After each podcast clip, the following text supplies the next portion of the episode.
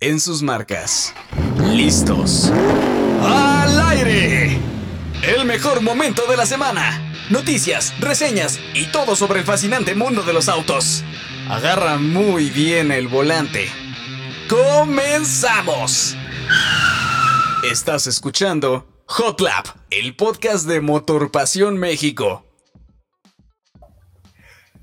Hola a todos, bienvenidos a un nuevo episodio de Hot Lap, el podcast en vivo de Motor Pasión México. Ya vamos en el episodio 30, que rápido se pasa el tiempo. Yo soy Gerardo García y estoy muy contento de estar de vuelta por aquí, porque si nos siguen, si son ustedes eh, seguidores habituales de Hot Lab se habrán dado cuenta que las semanas anteriores habíamos tenido jueves bastante complicados con el equipo, que uno estaba aquí, otro estaba allá, pero bueno, hoy estamos casi completos, lo estaremos más tarde, Raúl se nos une, pero bueno, mientras voy presentando a quienes, a quienes sí llegamos temprano, no le digan que lo dije, pero ya lo dije. Por aquí anda Steph. Hola amigos, ¿cómo están? Es que estoy así.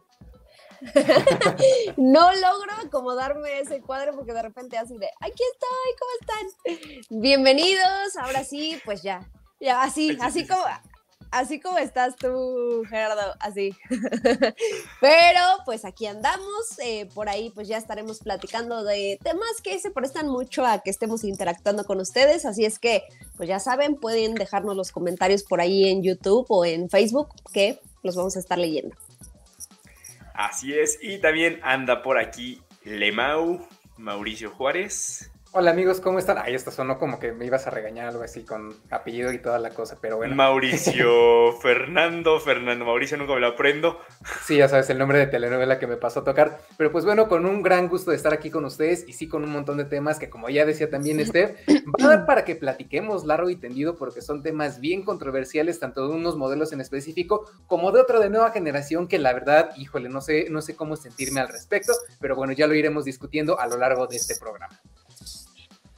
Así es, y, ay Dios mío, una disculpa, hoy voy a andar de Lolita, que no vean, pero eh, ando medio malito de la garganta. Tú tranquila, Steph, ya me fui a hacer prueba. Llevo, llevo dos, es que Steph y yo manejamos juntos ayer, antier. Eh, me hice ya dos pruebas, las dos están negativas. Vengo el doctor, me dijo, básicamente lo que tienes es la garganta inflamada, no tienes otra cosa. Igual ya me dejó ahí algunas cosas y me dijo, pero hagas lo que hagas, hoy procura no hablar. Y aquí estoy, mírenme. Pero bueno, así, así es la vida. Ya mañana si amanezco sin voz, pues ya será otro día. Pero si hoy ya empiezo así como de repente, como gato así ahogándome, tenganme Total, mañana no se graba. Total, mañana, mañana es viernes, además es viernes y el cuerpo lo sabe, va a tocar siesta larga en la tarde. Pero bueno, a lo que iba es, muchas gracias a los que nos están viendo a través de Facebook, Twitch o YouTube. Estamos en vivo todos los jueves en punto de las 7 de la noche y si no alcanzan a ver la transmisión en vivo, también nos pueden escuchar a través de Spotify. Ahí cargamos eh, el audio y el video también se sube a nuestras redes sociales. Y dicho todo esto, ahora sí, y aunque el dueño de uno de los protagonistas de hoy no ha llegado, ya se nos unirá. Pasó algo muy curioso, y es que estos días llegó el Mazda 3 Sedan Turbo a nuestro garage, y llegó además un poquito como por sorpresa, no, no era como que lo tuviéramos ya programado, fue la gente de Mazda diciendo, oye, ¿qué crees? Me acaba de llegar el coche, ¿tienes lugar? Y yo, pues le hacemos lugar, sí.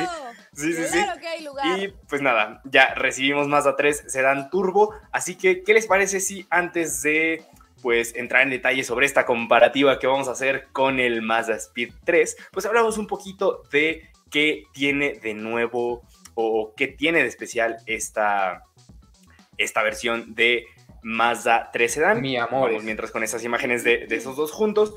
Y bueno, básicamente, si ustedes ya conocían al Mazda 3 hatchback con motor turbo, estamos exactamente ante el mismo coche, pero con una carrocería un poquito más conservadora, quizá un look más tirando hacia lo elegante que a lo deportivo, pero en esencia es el mismo coche, motor turbo de 2.5 litros, 227 caballos, tracción integral y 310 libras-pie. Es correcto, la verdad, eh, un coche que ha ido evolucionando muy bien y que también como estamos viendo a lo mejor en las imágenes, fue un poquito lo que quisimos hacer, ¿no? Eh, el mostrarles cómo ha evolucionado tanto el Mazda 3 como la interpretación de, del Mazda 3 Turbo en este caso. El primero del que ya estaremos hablando un poquito más a profundidad, tal vez cuando nos acompañe Raúl, enfocado completamente en ser un hot hatch que estaba pensado para eh, pelear directamente, ya saben, contra GTI, contra el Megane RS de la época. Eh, ¿Qué otros teníamos por, por ese entonces? El, em, el, León Cupra, que además ah, en aquella época creo que el León Cupra era el más brutal. El más racing, que lo veías era como el más escandaloso, ¿no? El que más decía, hazte para un lado, que soy yo, yo aquí soy el hot hatch. Es correcto.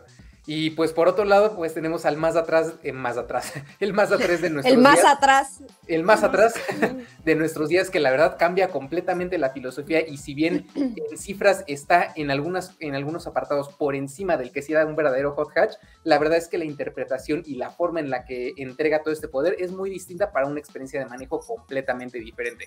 Entonces, pues sí es básicamente como lo dijimos hace rato, eh, o más bien como lo dijiste tú, Gerardo, ¿no? En un reel, es como esa progresión que tiene uno mismo a través de los años, cuando te pasas a ver tus fotos de Facebook de hace, pone tú 10, 15 años y dices, ah, caray, ¿en serio ese era yo? A lo que te has convertido en lo que has a lo mejor progresado de cierta forma, ¿no? Que, que, creo que aquí, aquí quiero agregar algo con esa referencia que acaba de dar Mau.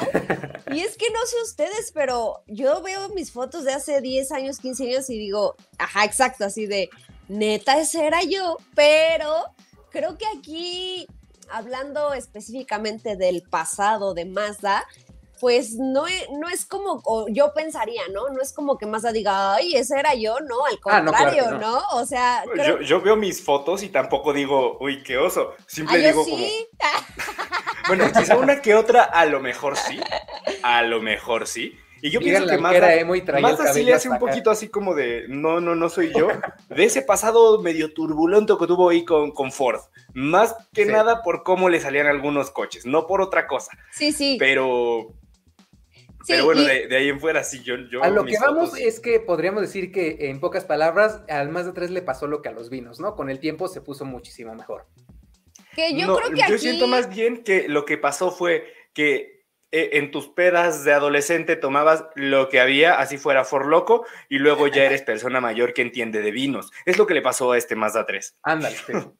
Sí, sí, podría ser, porque incluso yo creo que, digo, ahorita ya vamos a estar viendo los comentarios, pero yo creo que eh, apostaría o creería que es un 50-50.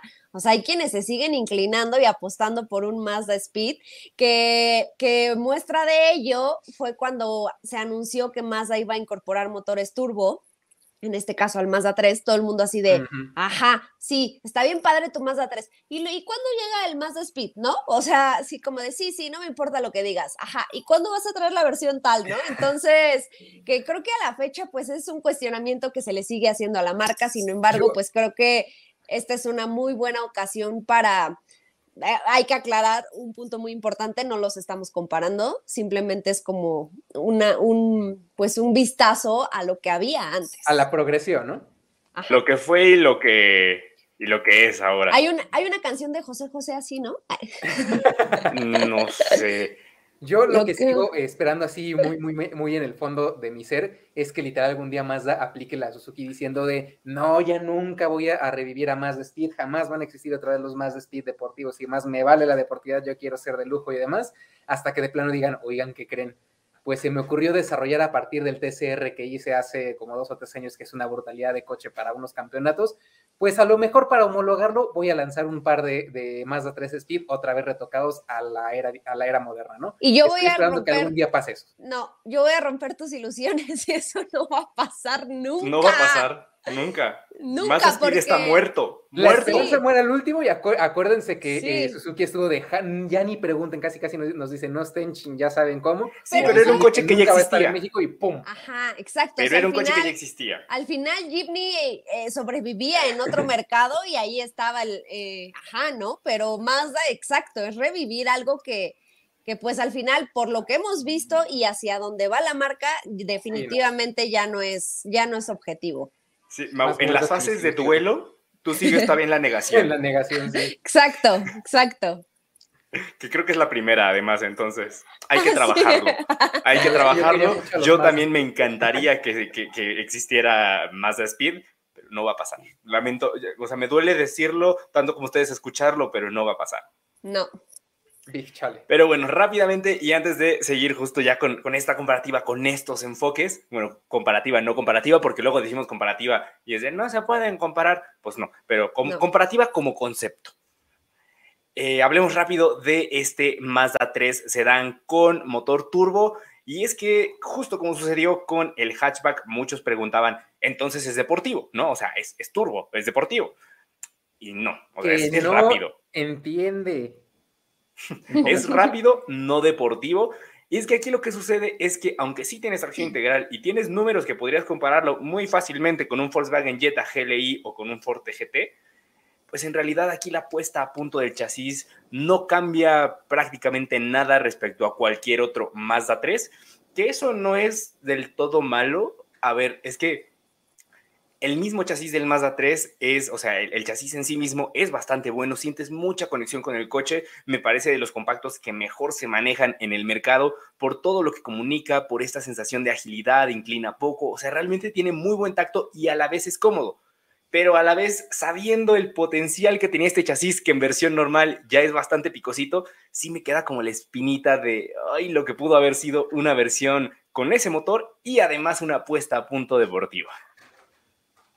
Sí, totalmente de acuerdo. Y es que bien lo dices, creo que el chasis ya está en un punto en el que no necesitas hacerle mucho más, más que a lo mejor hacer los retoques de siempre, ¿no? O sea, ya sabes, barras estabilizadoras un poquito más gruesas, eh, los resortes más cortos para bajar tanto la suspensión y más firmes para el control de, body roll, y unos amortiguadores a lo mejor tantitito más firmes, y la neta es que ya tienes toda una... Y suspensión trasera independiente. Ah, bueno, sí, la suspensión trasera independiente, y ya tienes toda una receta increíble para pues bueno, para hacer un coche deportivo de verdad y a lo mejor por ahí meterle un diferencial de, deslizamiento limitado en la parte frontal y la verdad es que ya tendría todo para hacer uno de esos hot hatch que la verdad... ¿Algo más? ah, sí. Los básicos, ¿no? y unos frenos bravo, ¿no? De una vez. La batalla fuerte al que al menos ahorita sigue como dominando, que es el Cupra León, ¿no? Que básicamente tendrían que hacer lo que hizo SEAT con Cupra. Teníamos al SEAT León Cupra, muy cool, muy padre, deportivo, jajaja, jijiji, pero seguía siendo SEAT. Lo que hicieron fue separarlo, mejorarlo, le pusieron todo lo que acabas de mencionar y ahora está el Cupra León, que obviamente pues ya es otro escalón, ya es otro mundo donde Mazda definitivamente no va a entrar con este Mazda 3.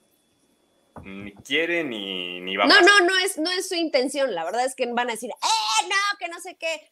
No, la verdad es que yo lo veo por tema de rentabilidad, supongo. Este, no les conviene, o yo pensaría que no les conviene crear un auto así porque no es, no es su objetivo, no es su target. El Mazda 3 ya tiene bastante público como para que crees una submarca o una división más arriba, que pon tú que sí la van a agradecer tres personas de 10, ¿no? Un decir, porque obviamente estaríamos hablando de un incremento en costo muy superior, entonces ahí sí ya no, ya no funcionaría la ecuación. Ya no salen los números. Que, tal vez sí tendrían público, porque la verdad creo que la misma marca y el corte y demás da para, para jalar este tela hacia una, una submarca deportiva, pero como bien dicen, o sea, al menos el hecho es que también hay que tener bien claro que Mazda no es, no es una marca, por decirlo así, gigante, o sea, sí es una marca grande, es mundial y lo que quieras, pero no es del tamaño titánico que podrías decir algo que pertenece a Grupo Volkswagen, que está dentro de un grupo como tal, Toyota, Nissan o algo por el estilo, que la verdad tienen un montón de dónde sacar presupuesto para desarrollar lo que se les antoje sin tanta bronca. O sea, Mazda sigue siendo hasta cierto punto no completamente independiente, pero sí sigue siendo muy pequeña comparación de los titanes de, siempre. Entonces, pues ahorita para lo que, por decirlo así, para lo que hay y que les está resultando extremadamente bien, es para hacer coches de ese estilo y pues la verdad teniendo éxito como lo tienen, no creo que lleguen a modificar algo, aunque quisieran. Aunque quisiéramos.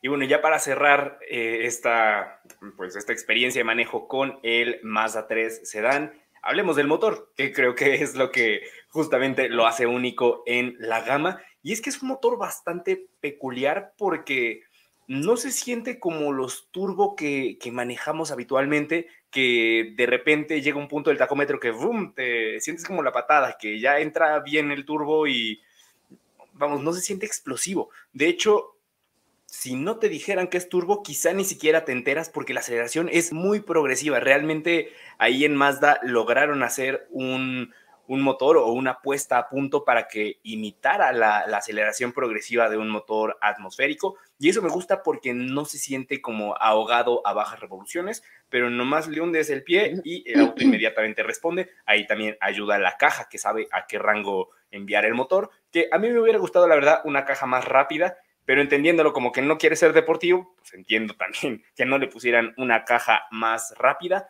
pero en general me gusta el equilibrio del auto. Es un coche cómodo, es un coche rápido, el 0 a 100 lo hace en alrededor de 6.1 segundos y el interior, el interior no cambia mucho respecto a lo que ya conocíamos en Mazda 3, salvo si pides la versión Polymetal Gray, que es sobre pedido, no es como de serie, o sea, es, es un pedido especial.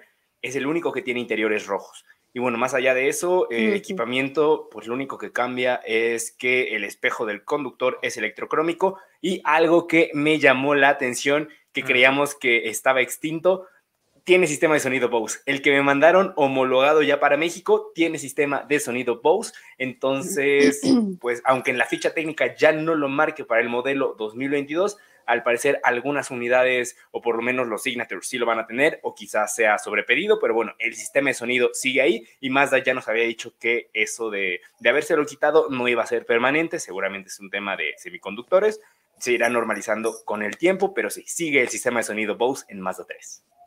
Qué bueno. Regresará entonces a los demás. Regresará, exactamente. Y bueno, en lo que llega Raúl, que no sé qué tan pesado estaba el tráfico. Este, vamos con algunas preguntas, ¿no? Vamos, vamos. En, lo que llega a platicarnos de su coche. Veamos. A ver, tenemos aquí eh, David Cal y Mayor González. ¿Alguna diferencia en la puesta a punto comparado al hatchback? Pues yo no sentí nada. O sea, lo siento exactamente igual. Era lo que justo hablábamos hace, hace un rato, que o sea, ¿qué tanto podría alterar tener como la cajuela en comparación con, con el hatch? Y realmente el peso que añade y la forma en que lo añade es tan insignificante que no, no, lo altera, sobre todo porque además la distribución de peso está mayormente en el piso del coche y en ese sentido la distancia entre ejes es idéntica por eh, la misma plataforma y el sistema de tracción integral, entonces no, se sienten realmente parecidos. Si has manejado Mazda 3 Hatchback, no necesitas manejar el sedán para saber cómo se maneja. Y si llega a haber diferencias, son tan mínimas que básicamente tendrías que utilizar instrumentos de precisión para encontrar a lo mejor un punto uno, punto dos de diferencia en algo, pero pues, o sea, meramente a la percepción, nada. Nada. Eh, Marco, ¿es como apellido francés? Ayo, Ayaux. Intentaré pronunciarlo bien, ya me corriges. Ayux du Tili. Eh, llega mi Explorer ST en 10 días, Jay pues J por dos porque es un camionetón. Eh, espero aproximadamente 5 kilómetros por litro. ¿Creen que estoy siendo demasiado optimista con eso? No, yo creo que sí te ¿eh? va a dar unos 5. Eh. Y si te portas bien, incluso hasta más. Ajá, era lo que iba a decir. 6, 5, 7 chance. Ya si te das. Bueno, 6, 5, 7 tú, Mau. Ajá. Ah. Sí, o sea, ya te estás portando muy bien. O te puede dar menos si te portas muy mal. Ahí si te portas mal y el emoji del diablito sonriendo. Ajá, exacto. 2.1 kilómetros por litro, ¿no? Eh, Pedro César Anaya, siguiendo la transmisión desde Chiclayo, Perú. Saludos. Pues saludos hasta Perú. Perú lo tengo pendiente. Tengo muchas ganas de ir, pero no se me ha hecho. Pues ya hay que armar un, encontramos un paquete y ahí nos dividimos gastos. Jalo. Armamos la vacación armamos, en Perú. Armamos un especial a lo Grand Tour en, de Motorpasión México en Perú. Vamos a ver este llamas. Y me llevo mi playera, la de. ¿Han visto mi playera, la de No Problema? Y es una llama. así me, la llevo. Ya, ya se volvió objetivo. Me tengo que tomar una foto con una llama con esa playera. Sí. Lo van a meter en mi lista de cosas que hacer antes de morir. Sí, sí. Eh, Juan Villaseñor, ese Mazda Speed, sí está bien chulo, la verdad, el, el Mazda Speed 3 de, Raúl. Sobre todo. Solo, ¿Mm? Perdón, solo iba a decir, solo lo habíamos visto pues cuando lo llevaba así de repente, pero es así de, ah, sí, ese es mi coche, porque sabrán que no tiene tanto que lo compró, o sea, sí, no tiene mucho. Como un año más o menos. Un año y cachito, entonces. Exagerando. Sí, ¿no? Más o menos. Eh, más o menos. Menos de un año. Entonces, segura, creo, si no me equivoco, es la primera vez que, tienen como un contacto ya más cercano con el coche. ¿no? Cuando lo compró alguno, o sea, unas semanas o quizá, o sea, tenía poquito que lo compró, lo llevó un día a, una grabación y sí le dije, está muy chido porque además, para los años que tiene, la pintura está sí, está súper bien cuidada. Sí, el dueño anterior lo que me comentaba Raúl que lo cuidó, pero así casi casi que lo envolvía en plástico para que no le pasara nada y se nota. O sea, ese carro sí se ve. Tuvo una suerte increíble porque está en condiciones muy, muy buenas. Ha tenido suerte. Nos pregunta SDF, ¿recomiendan la RAV4 Adventure o T1 Airline o me espero a CX50? ¿Qué opinan? ¿Qué harían? Y abajo, complementa la pregunta, o me quedo con mi Mazda 3 Turbo All-Wheel Drive, 310 caballos Signature hecho en Japón. Yo la verdad es que si no necesitas un SUV... Sí, yo me quedaba con el Mazda. Yo me quedaba el Mazda 3, sí. Si no necesitas eh, el espacio extra ni la versatilidad de, del SUV, yo me quedaba el Mazda, pero pues de esos SUV, ¿cuál? A mí me, gustaría decir que esperar a CX50 porque se ve muy buena la propuesta que va a venir, aunque todavía no sabemos ni precios ni el equipamiento con el que llegue y demás. Ni y si no son esos, para, ni cuánto, exacto. Eh, y si no son esos, yo me inclinaría un poquito más por T1 porque la verdad RAV4 tiene un montón de equipo hiperconfiable y demás, pero siento que vas a extrañar un poquito, o no un poquito, un montón el manejo que tiene el, el Mazda y a lo mejor el T1 tampoco es deportivo, pero al menos tiene un poquitito más de punch que el RAV. Sí, tiene más punch. Yo me iría por RAV4, se me hace como compra más, más valor por tu dinero. sí. Siempre que estés dispuesta a renunciar a esa parte entusiasta, porque también me gusta más cómo se maneja T1. Yo también me iría por RAV4. Eh, Mariana García, en agencia dicen que solo hasta mayo. No sé de qué hables y... ¿Qué cosa? Ah, es que puso arriba otra pregunta. Dice, yo ah, tengo un Mazda 3 desde hace un año y la batería la cambié recién. Las llantas son malas, le salen chipotes y con cualquier eh, bache las balatas rechinan. Y no sé si haya puesto algo antes. No, creo que no. No, no me parece esa pregunta aquí en el, en el compilado de... Pero bueno, léela tú. ¿A ti qué te parece? Ajá. Es que está un poquito más abajo, pero como tal no es, no es la pregunta. O sea, creo que nada es un, complemento, pero no sé si se mandó lo, lo inicial. Ah, ya me apareció. Sí, sí, está mucho más abajo, sí. Yo tengo un Mazda 3 desde hace un año y la batería la cambian recién. Las llantas son malas, le salen chipotes con cualquier H y las balatas rechinan. Eh, bueno, sí, el tema de las llantas, cualquier coche que tenga llantas de perfil pequeño, Ciudad de México es la muerte. Horrible. Eh, tienes ahí algunos SEAT, también sufren de eso. Bueno, pero también, o sea, para que le salgan chipotes con cualquier bache, o sea, se me hace como demasiado. Ajá, entonces, eh, sí, lo que Digo, a mí nada más, yo nada más se los he sacado una Cuprateca y afortunadamente mi coche que también tiene llantas de este tamaño, digo, perfil, perdón, aquí se ve, de este tamaño, pues llevo cuatro años con él y afortunadamente no. afortunadamente no le he sacado ninguno, pero sí yo creo que lo que tienes que evaluar es por qué han salido esos chipotes, si es tu culpa, o sea, en el sentido que tengas un manejo agresivo y que, te haya tocado la mala suerte de tener eh, o de caer en baches, pues fuerte, pues ahí sí. Pero si realmente dices que son cualquier bache, no tendría por qué ser. Entonces. Y ahí en todo caso, aunque castigues un poco la calidad del manejo, podrías comprarle llantas con un perfil un poco más grueso. Pero si solo tiene un año con él, creo que ahí es, tema de garantía, ¿no? ¿Qué era lo otro que decía? A, garantía eso. Las llantas, según yo, no. Ah, dice, en agencia dicen que solo hasta mayo. Mm, ¿Hasta mayo qué? sí, el cambio de llantas o... Me perdí. ¿O las balatas? Yo también. Bueno, no, porque aparte para un año, a menos que de planos sean viajes gigantescos en carretera, pues tampoco es necesario las balatas en el año o ver la cobertura de tu seguro, porque ¿Eh? hay, o ver la cobertura del seguro, que hay algunos que ah. abarcan eh, las llantas, entonces que a lo mejor cuando son nuevos por temperatura y ese rollo, eh, se llegan a cristalizar los discos y eso tiende a hacer que rechinen. O en dado caso, si a lo mejor el disco venía mal, venía un poco ondulado y eso hizo que se desgastara de manera poco uniforme la, pastilla de frenado, también eso lo puede causar, pero sí ya sería un tema que hay que revisar muy bien porque si es una deformidad en el disco de frenado, eso sí hay que cambiarlo lo más rápido posible y también pues que te cambien las pastillas que ya están desgastadas. Pero y eso yo creo que sí entraría en garantía, ¿no? Ajá, eso sí. Y es que no me acuerdo porque hay marcas que también meten las llantas, pero no estoy seguro si Mazda lo haga, sinceramente. Ni yo. Hola. Hola. ya estoy aquí. Llevo media hora aquí. No, no es cierto. es que pasó a echarle otros tres, este, ¿cómo se llama? Tres, digo, 30 litros de gasolina al más. Otros 30 para poder regresar a mi. 30 porque... Ah, hijo. ya estoy aquí. ¿Qué me pues, perdí? ¿En qué vamos? Estamos esperándote ah. para hablar de tu coche, básicamente. Hablamos ya solo de ah. Mazda 3 Sedan. O sea, ya dimos las bases. Ajá, medio. oigan, oigan, tantito pidos, tantito pidos. Eh, ya nos contestó Mariana y era respecto a a que mayo era complementar el hecho que en mayo ya llega el audio Bose en las agencias para los demás Mazda 3. Entonces, nada más era la ah. predicción que nos quería hacer. Muchísimas gracias, Mariana. Y pues mira, a lo mejor este Mazda 3 que nos mandaron, que ya tiene el sistema de sonido Bose, pues a lo mejor llega un poquito antes y directamente a la flotilla para que se pudiera hacer todo este contenido. Pero muchísimas gracias por el dato. Bueno saberlo, que ya vuelve a ser estándar. Hay que ver si en Signature o desde el iGrand Tuning, que ya lo tenía. Eh, correcto. Ahora sí, pues platícanos sobre tu auto. O sea, básicamente las diferencias que encuentras. Ahí está. Ahí está, mira lo que bonito. Eh, ya le, ya le echamos flores. O sea, lo que les decía es que la, primera vez cuando. ¿Cuánto tienes con él? Tenemos, o sea, la teoría de que es menos de un año. Sí, menos de un año. y, y, que una vez que lo llevaste, y fue justo lo que te dije de wow, la pintura para los años que tiene.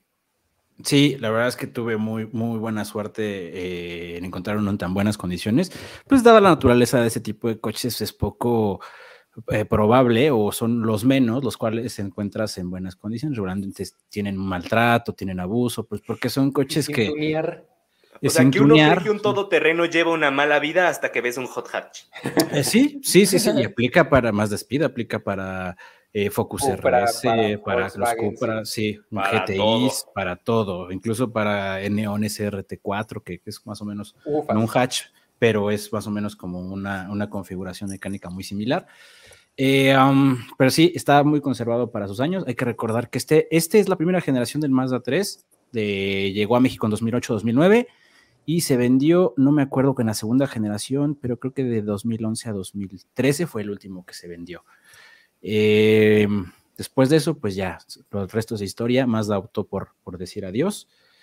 Y pues parece que ahí se va a quedar en la congeladora o en el olvido la, división deportiva. en, este caso. Es en el ataúd.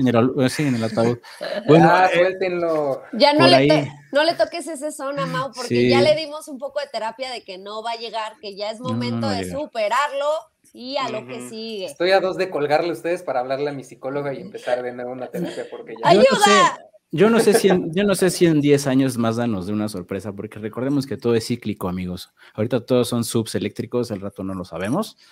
Y puede ser que a lo mejor les diga, ¿se acuerdan? En el, en el programa número 775 de Hot Lab o algo así, o en el programa 1835 de Hot Lab, les voy a decir, ¿se acuerdan que les dije que iba a regresar? Pues regresó, va a ser más o menos, va a ser más o menos la etapa en la que Mau va a estar superando, que Mazda Speed no va a revivir, así, ya es como de, oh, por fin, estoy dado de alta, estoy curado de, de esta, y sobre este todo duelo, ya y que ya no tenga columna para soportar un coche así de, de, de, suspensión tan dura. sí. Y van a salir con que, ah, sí, regresa, pero como un eléctrico. Ándale, pues, Sí, básicamente. sería eléctrico. De otro modo, no, no le justo, justo lo que tiene este coche es que tiene una configuración eh, y una puesta a punto que está enfocada totalmente en un manejo más deportivo, un manejo pues, para los puristas, porque desde la suspensión, que es sumamente dura, dura, que es llega a ser muy incómodo manejarlo en ciudad, sobre todo en la Ciudad de México, donde las calles están en muy mal estado, la verdad es que sí cansa. En carretera, la verdad es que es otro cantar. No había tenido la oportunidad de sacarlo a carretera hasta el principio de esta semana que tuvimos un evento, eh, lo manejé y la verdad es que en carretera es, diferente, la suspensión se agradece por cómo se agarra, eh, curvea muy bien. La dirección es hidráulica, hidráulica tal cual, no hay asistencias eléctricas, entonces por ende comunica muy bien la, dirección. Eh, el tacto del, embrague es muy duro. Mau lo probó hoy en la mañana que cuando lo, movió se dio cuenta que el embrague es muy, muy duro y asimismo el recorrido entre cada una de las seis marchas también es, es duro. Entonces es un vehículo muy mecánico que habrá quien le guste, habrá quien no. Entonces, esas yo creo que son las principales diferencias respecto a las generaciones actuales de Mazda Turbo. Recordemos que Mazda pues dejó... Comparado con, o sea, con el Mazda 3 original, por así decirlo, el Mazda Speed sí cambiaba. Sí, de hecho yo tuve un Mazda eh, normalito, igual, casi igual, hatch también, rojo y demás, pero era un Mazda 3 normal. Y sí, la, configuración es muy, muy diferente. En este caso tenía transmisión automática de 5, la suspensión era muy diferente. Aquí sí había dirección electroasistida, el motor era naturalmente aspirado. Sí, sí cambia mucho. Creo que este vehículo, pues ya no los hay así. O sea, pronto tiene 13 años. Ah, ya no los hacen igual, hijito. Ya no los hacen igual. Creo que lo más cercano que puedas encontrar actualmente en el mercado, bueno, ya no actual porque se acaba de presentar la última generación del WRX, pero hasta la generación pasada, el STI era lo más cercano en comportamiento y en sensaciones a lo que es el Mazda Speed. Antes Focus RS de la última generación y demás, pero ya no hay coches así. O sea, para pronto su sucesor espiritual, que es el Mazda 3 actual, pues ya no, ya no es lo que era, ya es un coche enfocado al confort, cero deportivo, sí, una marcha dinámica, porque pues motor turbo, que tiene 227 caballos que pues, son buenos, pero pues ya esa sensación del cambio, de pisar el clutch, de, frenar con motor, pues ya, ya no lo es. ¿Cómo han cambiado? O sea, comparando un poquito ya en números, ¿cuántos caballos, cuánto par tiene tu coche, tracción delantera? Eh, o sea, un poquito danos noción ahí de... Tracción delantera, 263 caballos, 280 libras pie torque, eh, buenos números, incluso para los estándares de ahora. Recordemos que el Cupra actual tiene 300, bueno, empezó con 290 y ahorita ya tiene 310, el Cupra León. Entonces, 263 caballos, pues no, no, no son nada despreciables. era lo que les decía hace rato, o sea, siguen siendo más que un GTI. Sí, más que un GTI, sí. Eh, la transmisión, pues igual ya lo saben, manual de 6 velocidades, tracción delantera. Pues es que es el 0 a 100 alrededor de entre 5 y 6 segundos, más o menos, bien manejado. Recordemos que hacer una transmisión manual depende mucho de, la, de las habilidades del piloto. Pero. Sí, ¿Hay oficial de 0 a 100 de este? A ver, tiene que haberlo, mira, aquí está. Ahí está el kilómetro, no, pero este ya es de la nueva generación. Eh, vamos a ver, aquí está 6.1. No está nada. 6.1 en el. Ah, no, pero igual ya es del nuevo, de, la siguiente generación. Me están apareciendo todos del. Lo voy a buscar como 2008, a ver si. Sí, es 2008-2009. Básicamente, la primera una generación donde hubo más de Speed, eh, básicamente es el mismo coche. Ok, no encuentro el, el 0 a 100, pero. Está entre los 5.56 segundos. Aquí está, mira. El 0 a 100, 6.1. O sea, es exactamente el mismo 0 a 100 oficial que el Mazda 3 Signature. O sea, no cambió. Qué curioso. O sea, qué curioso tener un coche. O sea, es como la diferencia entre hablar de un coche solo por la ficha técnica a ya manejarlo como tal, porque tú lo ves y dices 227 caballos, 310 libras pie, una tracción integral, una tracción delantera, pero a fin de cuentas del 0 a 100 es igual y tú dices, ah, pues son igual de rápidos, pero yo creo que a nivel sensaciones es donde cambia todo. Sí, sí, probablemente a, nivel sensaciones. Eh, obviamente altas velocidades definitivamente no se va a sentir igual. Este, tienes un poco más de, en el Signature tienes tracción integral, entonces obviamente el comportamiento del coche a altas velocidades va a ser muy diferente, incluso al paso por curva. Eh, el Mazda Speed eh, alcancé una velocidad relativamente alta por primera vez la semana pasada. Y si llega a momento que ya empieza a descomponerse, la verdad. Aparte de que la carretera no era la ideal, sí, ya empiezas a, descomponer y a no ser tan, a sentirse tanta seguridad. Pero sí, lo que dices ¿y es el muy curioso. ¿Cómo se siente? Porque era lo que decíamos justo del Mazda 3 Signature. Lo curioso es que es súper progresivo. O sea, tú aceleras y jamás llegas a sentir como la patada. Aquí sí, la primera y segunda. Sí.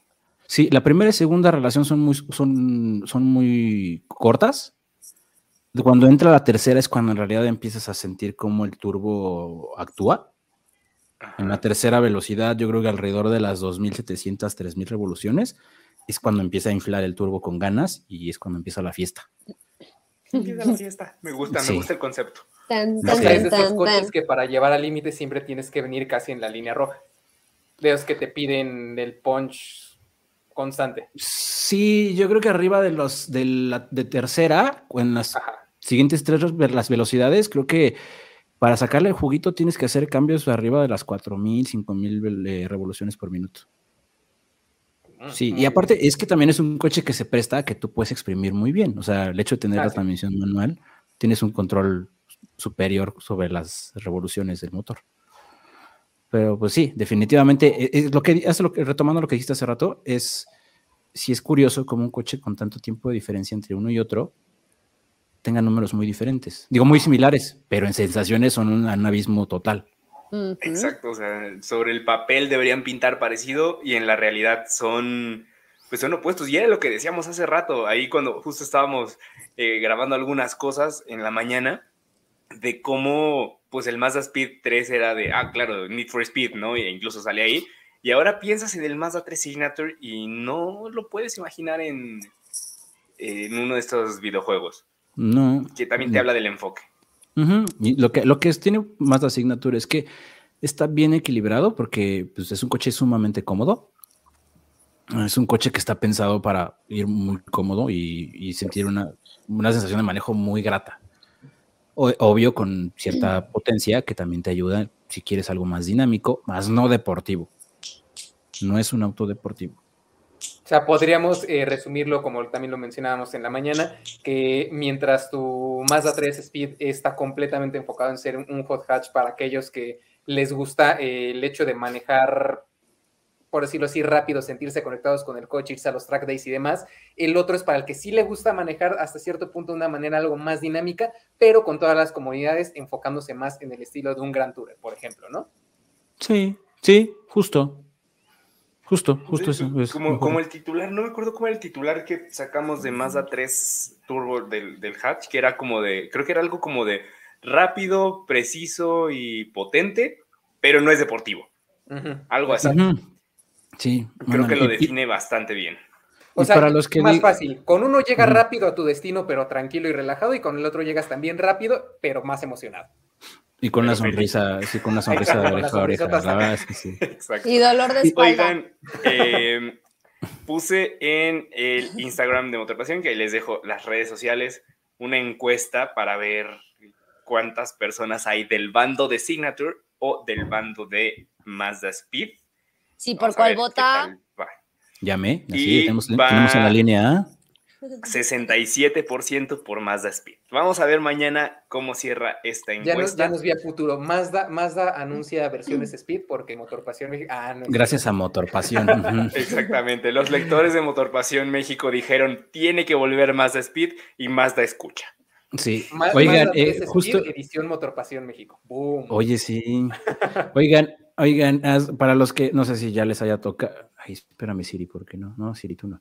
Para los que llegue tarde y no sé, porque no va a faltar quien nos diga, ay, pero es que lo deben de haber comparado con el Hatch, porque pues el otro es Hatch. O sea, sí, pero justo lo que platicamos hace rato. En realidad la diferencia entre este y el Hatch, pues es obvia que es la cajuela, ¿no? Y ya. aparte de eso, dinámicamente es lo mismo, casi de ser imperceptible entonces es el mismo coche. Ya. Justo habíamos hablado de, eso. Y es el que teníamos, ¿no? y es el que teníamos, sobre todo, fue, fue como de, ah, claro, mira, tendría sentido, sí, que pase. Sí. Además fue como, pum, se me vino así a la mente de, oye, Raúl. Y fue de, así, así que digan, uy, ¿cuánto tiempo lo planeamos? No. Me avisó ayer en la noche, como a las 12 de la noche. Y sí, de, oye, ajá, sí, sí, sí, y a escribir el guion a las 3 de la mañana.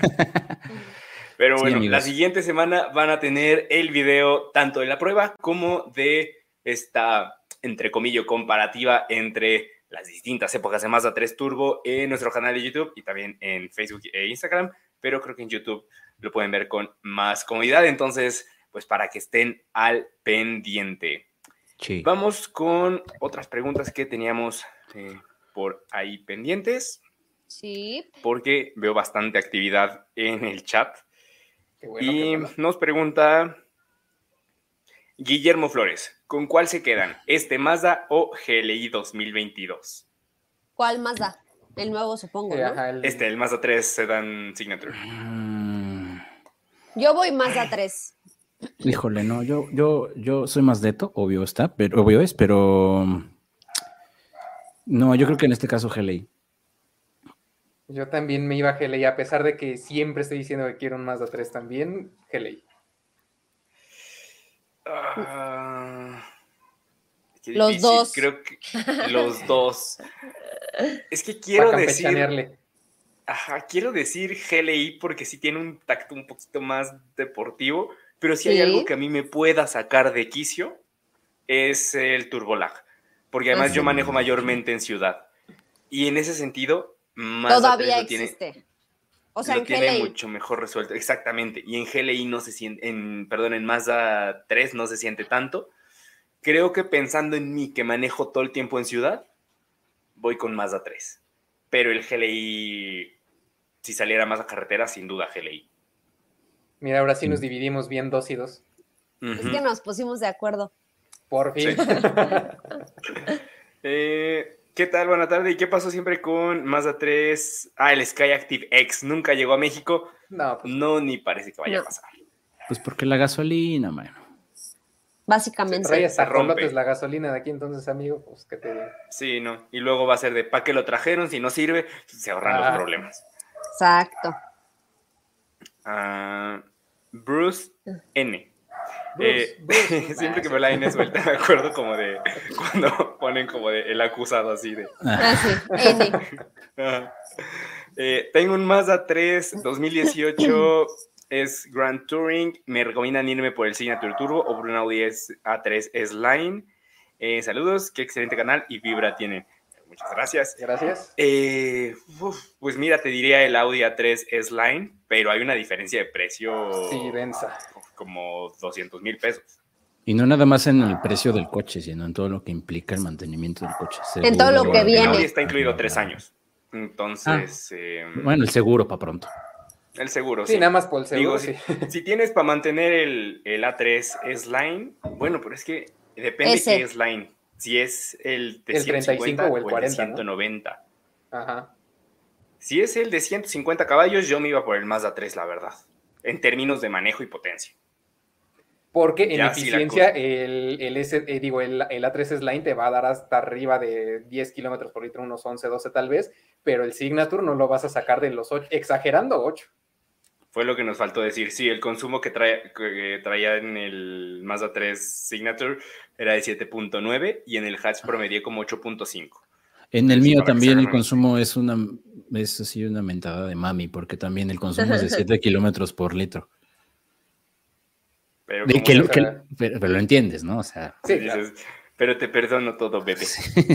No importa, no pasa nada. Por ahí justamente ahorita leí un comentario de alguien que decía que igual le da a los consumos su Mazda 3 Signature e igual así bajísimos, pero era lo que decía, o sea, le pisas tantito y te quedas con ganas de pisarle más y pues básicamente mátate solito, ¿no? Todos los Mazdas... Algo tienen que es como que escuchas la vocita de sí, güey. Pues, Mazda 2 no, a mí Mazda 2 me da buen rendimiento. Bueno, Mazda 3, perdón, Mazda 3. Ah, sí. A mí todos me dan mal rendimiento. Ah, bueno, pero es que. Estefanía, pero sí, entre,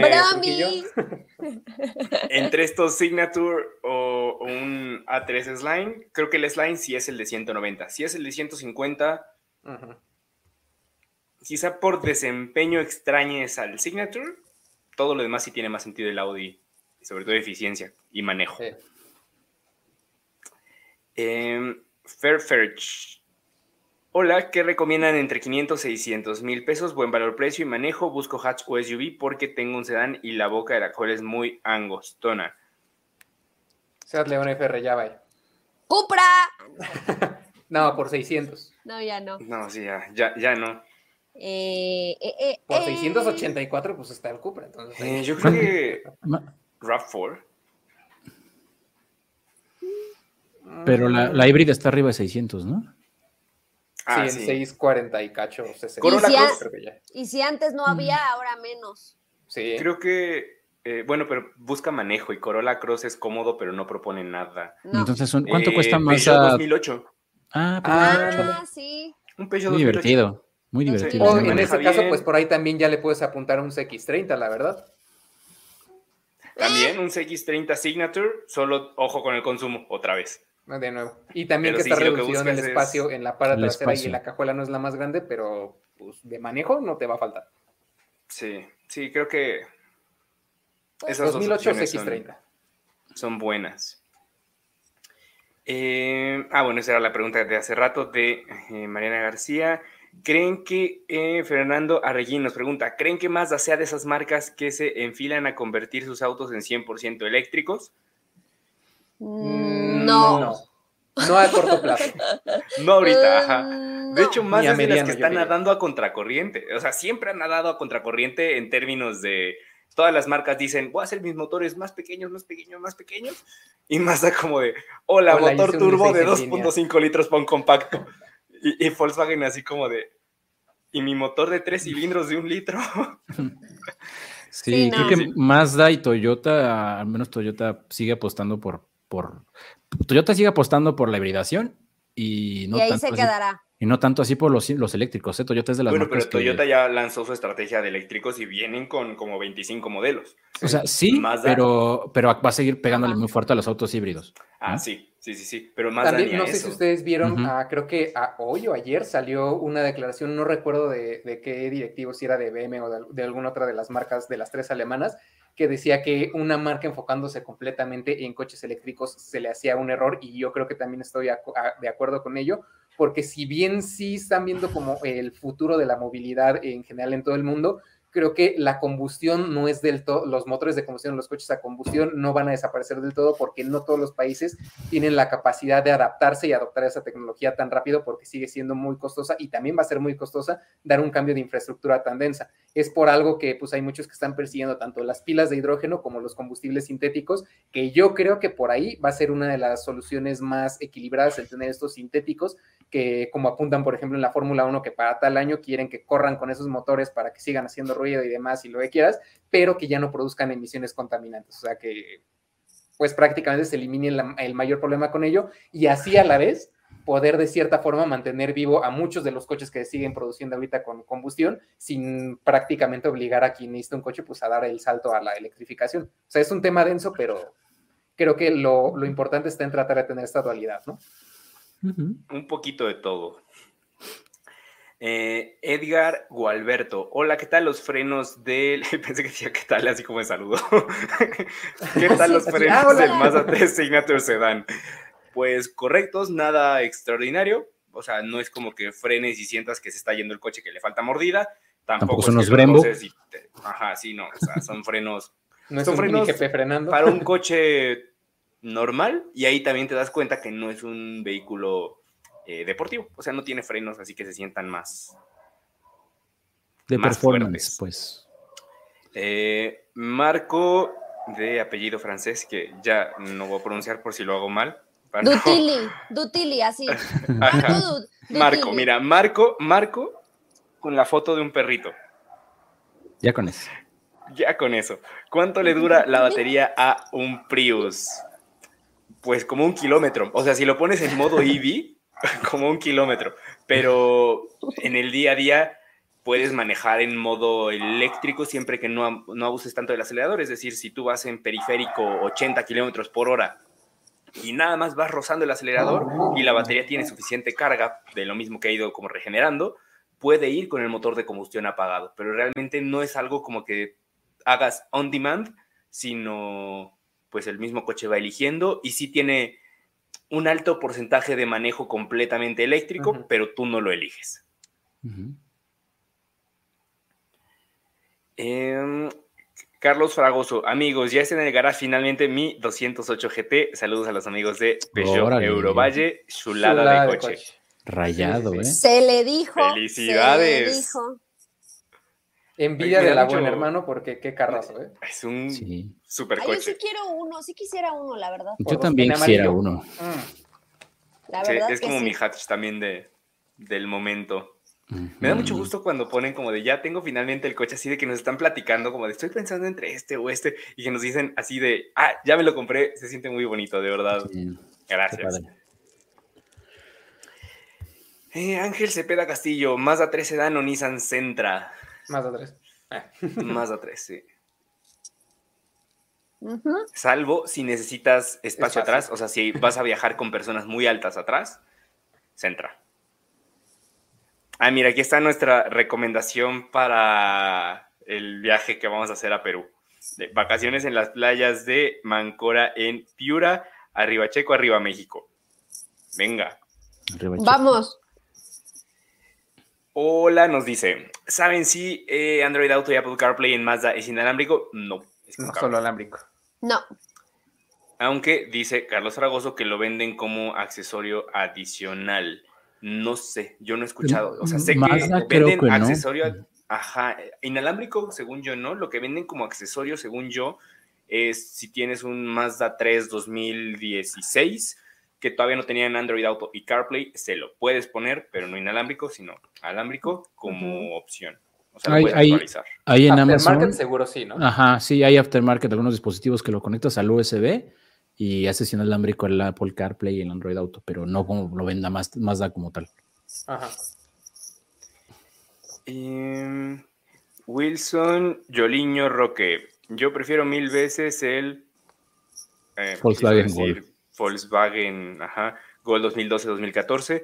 No sé cuál mencionamos, pero. Mm. Pero pues Gol es un buen coche, coche de batalla, la verdad.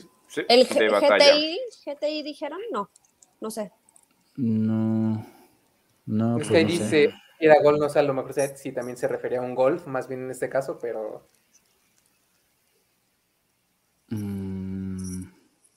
Pues igual, si ahorita nos aclara, pues a lo mejor ya, ya más fácil.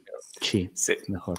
Eh, Mr. Strew, sorry, es que yo pronunciando nombres extranjeros soy terrible. Eh, ¿Es considerable la diferencia de consumo entre Mazda 3 y León como para que sea factor de decisión? Sí. Sí. Sí, sí es. Bastante.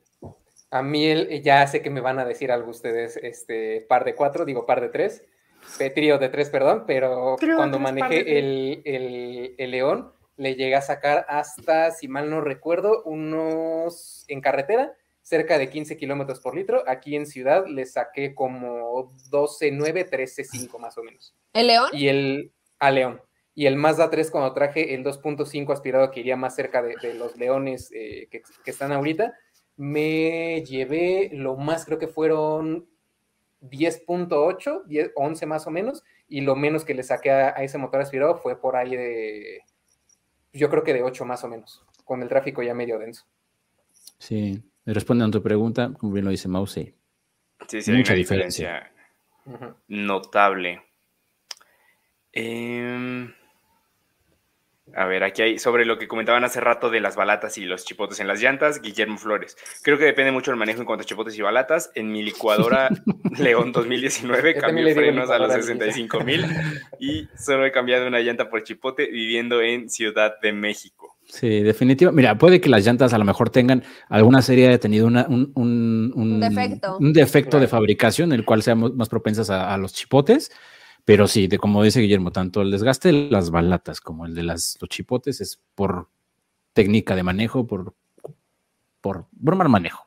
Por pisarle un poquito de más. Sí, y no, y no ver los baches. Sí, ser brusco en la frenada, no anticipar y eso, sí, se desgastan muchísimo.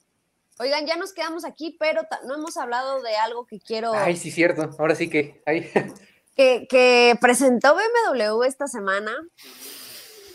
Ay, tengo sentimientos encontrados. Algo extraño, algo raro en la vida. Ah, algo extraño como ya se está volviendo costumbre en BMW, sí, ¿no? Sí, es cierto. Sí, yo lo O sea, es que ya ni siquiera es costumbre. Se van rompiendo récords así de. Entre ellos mismos. Ok, esto es más raro. Y esto es más raro.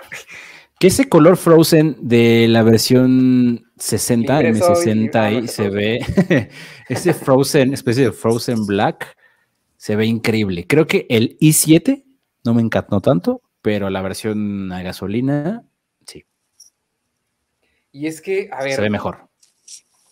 Bien lo decían ahorita, eh, como que BMW ha estado rompiendo sus propios récords, por decirlo así, en diseño, sus propios moldes y demás pero creo que también es algo que está obedeciendo bastante, no a que a lo mejor BMW se quiera ver como una marca rebelde de yo hago lo que quiero y demás, sino si, pongámoslo de esta forma, una marca no va a cambiar sus diseños ni hacer cosas que no le den ventas, para empezar, porque si no sería básicamente como darse un balazo en el pie, ¿no? Y en este caso creo que si están atreviéndose a hacer este tipo de diseños y demás, es porque saben perfectamente que sus clientes que de verdad gastan el dinero en hacerse de sus productos, les gusta esto y los quieren así. Y de plano, si no fuera de esa forma, pues yo creo que hubieran seguido con el diseño tradicional que habíamos visto hace, hace algunos años. Y principalmente lo dijimos también hoy en la mañana que estábamos platicando por allá eh, eh, en la grabación. Creo que esto obedece mucho al gusto y la importancia que está tomando la marca en el mercado chino. No, no sé, o sea, yo sí le veo cara completamente de chino. O sea, se, es que es un mercado objetivo. Exacto, es precisamente. Sí, evidentemente vean esos faros, o sea, son de esos autos que los ves de frente y tienen cara. O sea, que parece que te están hablando y te están diciendo algo. Yo veo sus, ojitos así rasgaditos.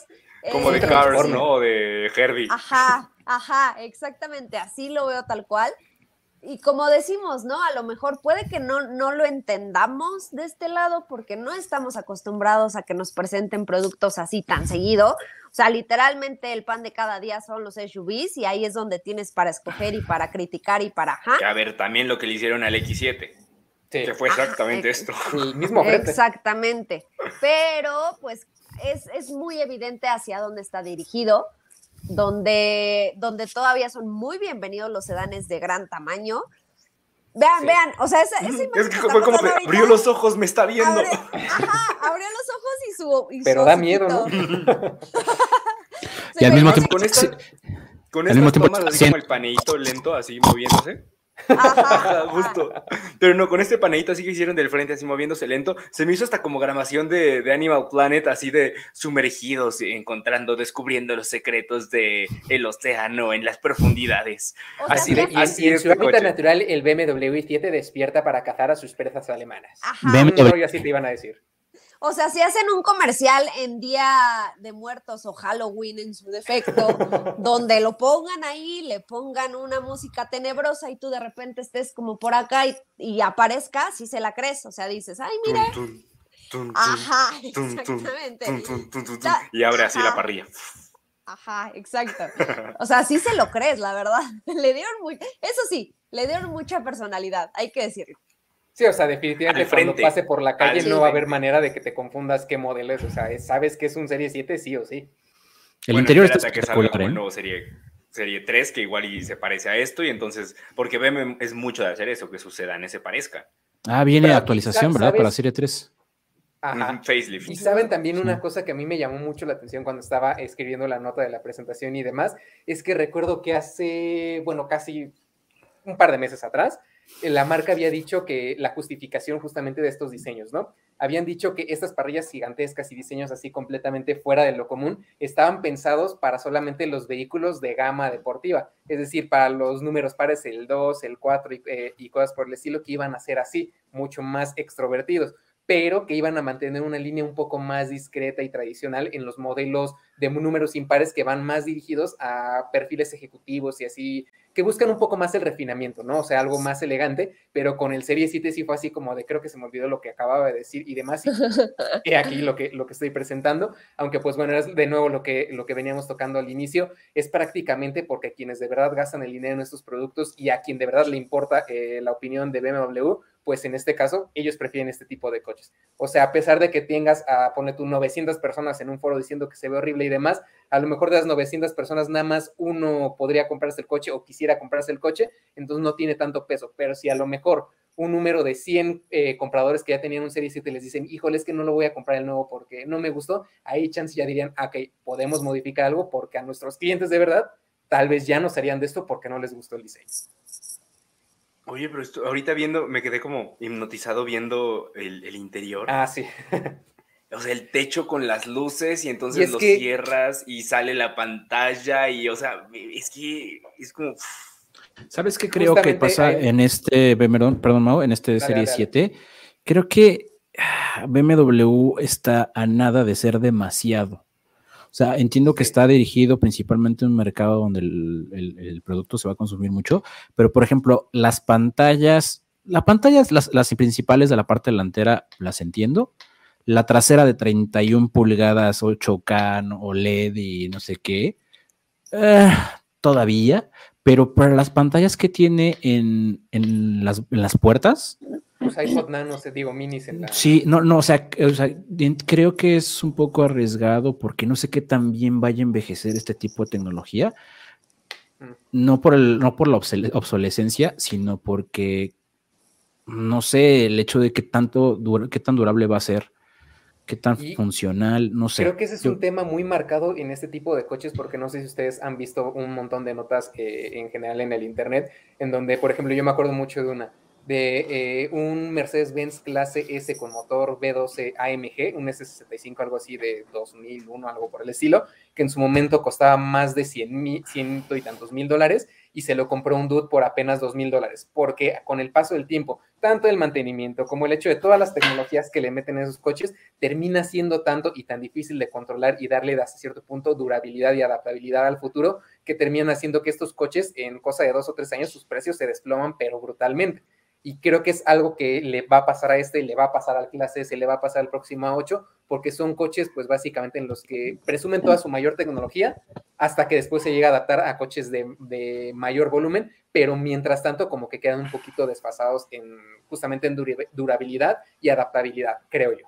Sí, porque te voy a decir una cosa, regularmente los coches, los, los coches de lujo, como en el caso de los Series 7 y demás, tú los ves en internet y hay muchísimos coches, muchos series 7 de generaciones anteriores que no es que sean un regalo, pero son realmente accesibles. A comparación de lo que estaban en su día, claro. Ah, exacto, porque regularmente una, una, persona que se compra un serie 7 a los 3, 4 años ya no lo va a tener, va a cambiar por uno nuevo. Entonces, y ahí es cuando el mercado de seminuevos entra en acción y los segundos o terceros dueños son los que pues pagan los platos rotos de, de este tipo de tecnologías, ¿no? Del mantenimiento de este tipo de tecnologías. Exacto, es donde entra la famosa frase de qué barato comprarlo, pero qué caro sale mantenerlos eh, en este caso. Y bueno, retomando un poquito el tema del interior, sí es lo que mencionábamos que ya va a un, un estilo muy parecido al del iX, que es la camioneta eléctrica, y la verdad ese estilo me encantó. Cuando lo, lo vi en persona, de verdad me enamoré de, de lo bien que se ve ese interior y de cómo funciona todo tenemos el mismo cuadro de instrumentos que en este caso pareciera que tenemos dos pantallas, el cuadro de instrumentos por un lado y la del sistema de infotenimiento por otro, pero aquí lo interesante es que estas pantallas, además de ser curvas, ya tienen conectividad 5G, entonces ya hasta puedes ver YouTube en la pantalla principal del coche, obviamente cuando estés estacionado, buscar otros servicios, y retomando lo que tenemos también en este interior, esta barra que vieron, no sé, bueno, ahorita que veamos más imágenes del interior, hay una barra como de colores, que va de puerta a puerta que se ve brutal, o sea, se ve, se ve increíble, es parte del sistema de iluminación ambiental del coche y ya no es como los sistemas que conocemos hasta ahorita que pues nada más tienen un solo color, ¿no? O a lo mejor que cicle entre colorcitos y demás, sino que puede tener hasta tres, cuatro colores al mismo tiempo, creando algunas animaciones y además el cristal con el que se protege viene cortado como si fuera cristal tallado a mano y se ve brutal. Y además de eso, en algunas zonas vienen ya eh, algunos paneles táctiles para controlar desde las memorias de los asientos, el aire acondicionado o algunos otros detalles así de confort integrados ahí y la verdad se ve de maravilla. Ya en la parte trasera, pues bueno, bien sabemos que estos coches están pensados para ser llevado más que para manejar uno, uno mismo. Entonces sí tenemos este sistema de, teatro en el coche, no teatro en casa, teatro móvil. Que casi. Como teatro en casa como concepto. Que casi el teatro en casa como concepto, más bien cine móvil, como ya nos decía bien Raúl, pantalla de 31 pulgadas. Autocinema nunca mejor, nunca antes mejor dicho. Literal. o sea, eh, literal. Esta pantalla de, bueno, 31 pulgadas ultra ancha 4K que ya tiene eh, Amazon Fire integrado. En este caso, pues bueno, puedes buscar eh, cosas de, directamente de Amazon Prime Video, de Netflix, de Hulu, HBO, de lo que se te antoje, eh, ver cosas en YouTube, si quieres pasar contenido que tengas en tu celular a la pantalla, lo puedes poner. Y algo bien interesante es este modo cine el cual a través de justamente estos como pantallas en las manijas o celularcitos mini, si los quieres ver, activas desde ahí este modo cine, se suben las cortinas que tenemos en las puertas traseras, se cierra el techo panorámico, se sube la cortina que tienes atrás y tu asiento se reclina hasta en 42 grados, sube una parte de abajo para que levantes los pies y puedes disfrutar lo que quieras ver, básicamente como estar en un cine VIP en pocas palabras. Y por si no fuera poco, de serie vamos a tener un sistema de audio de 18 bocinas, si mal no recuerdo, 655 watts, que ya es un montón, pero opcionalmente te puedes ir por un sistema Bauer and Wilkins de 36 bocinas con 1965 watts. O sea, prácticamente es como tener casi casi el sistema de, sonido de un concierto en el Foro Sol, pero directamente adentro de tu coche. 36 bocinas. que son las mismas, si no me equivoco, el único que tiene esa cantidad de bocinas ahorita es Escalade.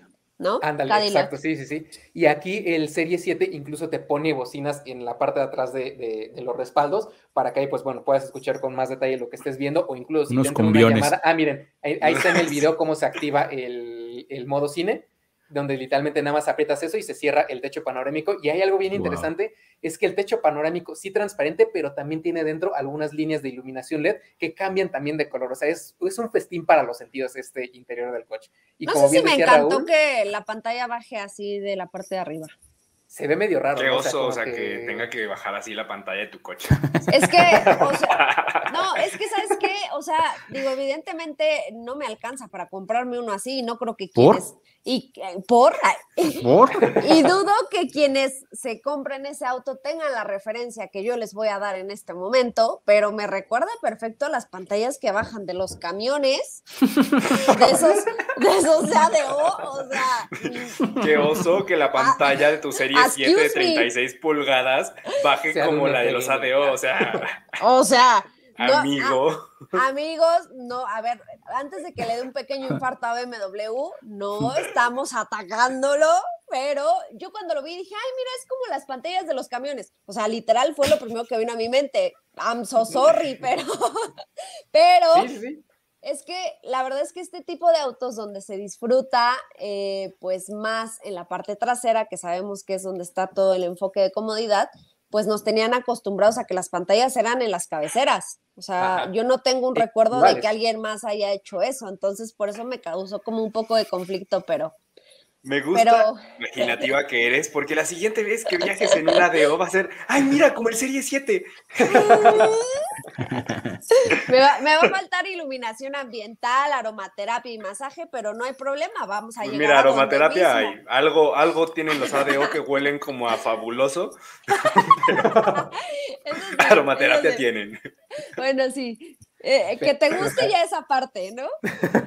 tenemos esos detallitos y continuando también eh, en, en, la pantallita que tenemos en las manijas, no solamente controlas este modo, ya sabes, eh, de cine, también puedes controlar las mismas eh, cortinillas que tenemos en los costados, el sistema de, aire acondicionado para las personas que van en la parte trasera, eh, dar algunos comandos, por ejemplo, de teléfono para marcarle a y cosas por el estilo, y también el sistema de inteligencia artificial controlado por voz ya se puede activar desde atrás para que ahora sí que básicamente si no le quieres ni hablar al chofer para decirle a dónde vas, pues nada más le dices, oye, BMW, llévame a tal lado, lo pone en la navegación y sale, pues vámonos. Eh, otros detalles que hay que mencionar de este coche, ya pasándonos al apartado del tren motriz, es que si hay dos versiones, por decirlo así. Está el Serie 7 a gasolina y el i7 que es completamente eléctrico. Se ven exactamente igual. El i7 lo vas a, diferenciar solamente porque en la parte frontal, en la fascia, hay unos acentitos de color azul, también alrededor del emblema y en los costados del coche, adelantito, miren, ahí se ve el detallito azul en la parte de adelante. En los costados también tiene unos acentitos azules y párale de contar. Eso quiere decir que, ya no hay B12, ya adiós el B12. Exacto, es que ese, era el punto al que iba. El B12 en, el BMW Serie 7 desaparece completamente como parte de este esfuerzo por tratar de limitar sus emisiones o su huella de carbono como tal, y solamente nos vamos a quedar con motores de 6 eh, de seis cilindros en línea, perdón, biturbo, y también con motores V8 para las versiones a gasolina, más esta variante completamente eléctrica. Aquí como tal, pues bueno, vamos a tener eh, las versiones de acceso con el motor de, seis cilindros que va a estar desarrollando por ahí de, ahorita mismo les digo, 375 caballos de fuerza y 398 libras pie de par, solamente tracción trasera, pero todos estos motores a gasolina van a estar apoyados por un sistema microhíbrido de 48 volts. Ya la versión M760, que es la que suma el motor de, de 8 cilindros, aquí ya se eleva hasta 536 caballos y 556 libras pie de par. Y más adelante, obviamente, BMW va a lanzar una versión eh, tocada por BMW en Performance, que en este caso llega hasta 571 caballos de fuerza y 590 libras pie de par. En pocas palabras, ya sabes, un coche que es básicamente un misil crucero con ruedas, ¿no? El M50 ya no existe, es el M60i, ¿no? No, no, no, nunca, nunca hubo M50, si mal no recuerdo, eran M70 en el Serie 7. ¿70 sí? Eh, sí, eran 70. Ah, este igual sigue siendo 760 y el 70 más bien ahora va a ser i70, que es la versión M, pero el eléctrico. Ah, perdón, no, me confundí con X, 7 que ese ah, sí había 50, M50 y era 60. Exacto, sí, para el IX sí, sí, sí, en ese caso sí. Eh, ahora ya finalmente unos detallitos de, algunos elementos. Bueno, de serie vamos a tener la suspensión de aire y amortiguadores adaptativos y opcionalmente le puedes dar un montón de asistencias ya para que de plano este coche tenga una conducción autónoma hasta 130 kilómetros por hora, siempre y cuando se den las condiciones de camino, es decir, que estén bien marcados los carriles, que estés, por ejemplo, con una muy buena distancia de los demás coches, incluso en un embotellamiento puede funcionar sin problema alguno, y que también el pavimento y las señalizaciones no estén maltratadas. Entonces, en pocas palabras, en México no iba a funcionar este sistema, pero pues bueno, ya lo puedes llegar a tener y también opcionalmente le puedes poner el eje trasero direccionable. Referente al i7, como ya les decía, se ve completamente igual al Serie 7, más que los cambios de, acentos que ya les dije. En el interior no cambia absolutamente nada, pero aquí sí, aquí sí, perdón, el tren motriz es algo distinto.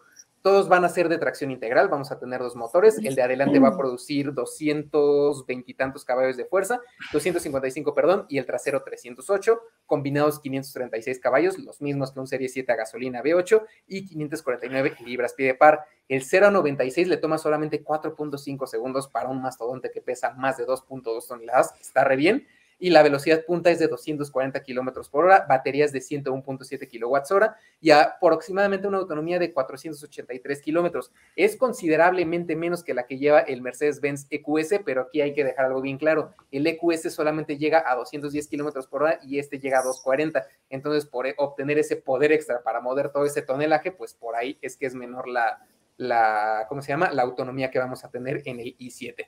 Y ahora aquí la pregunta, ¿Les gustó? ¿Tendrían uno?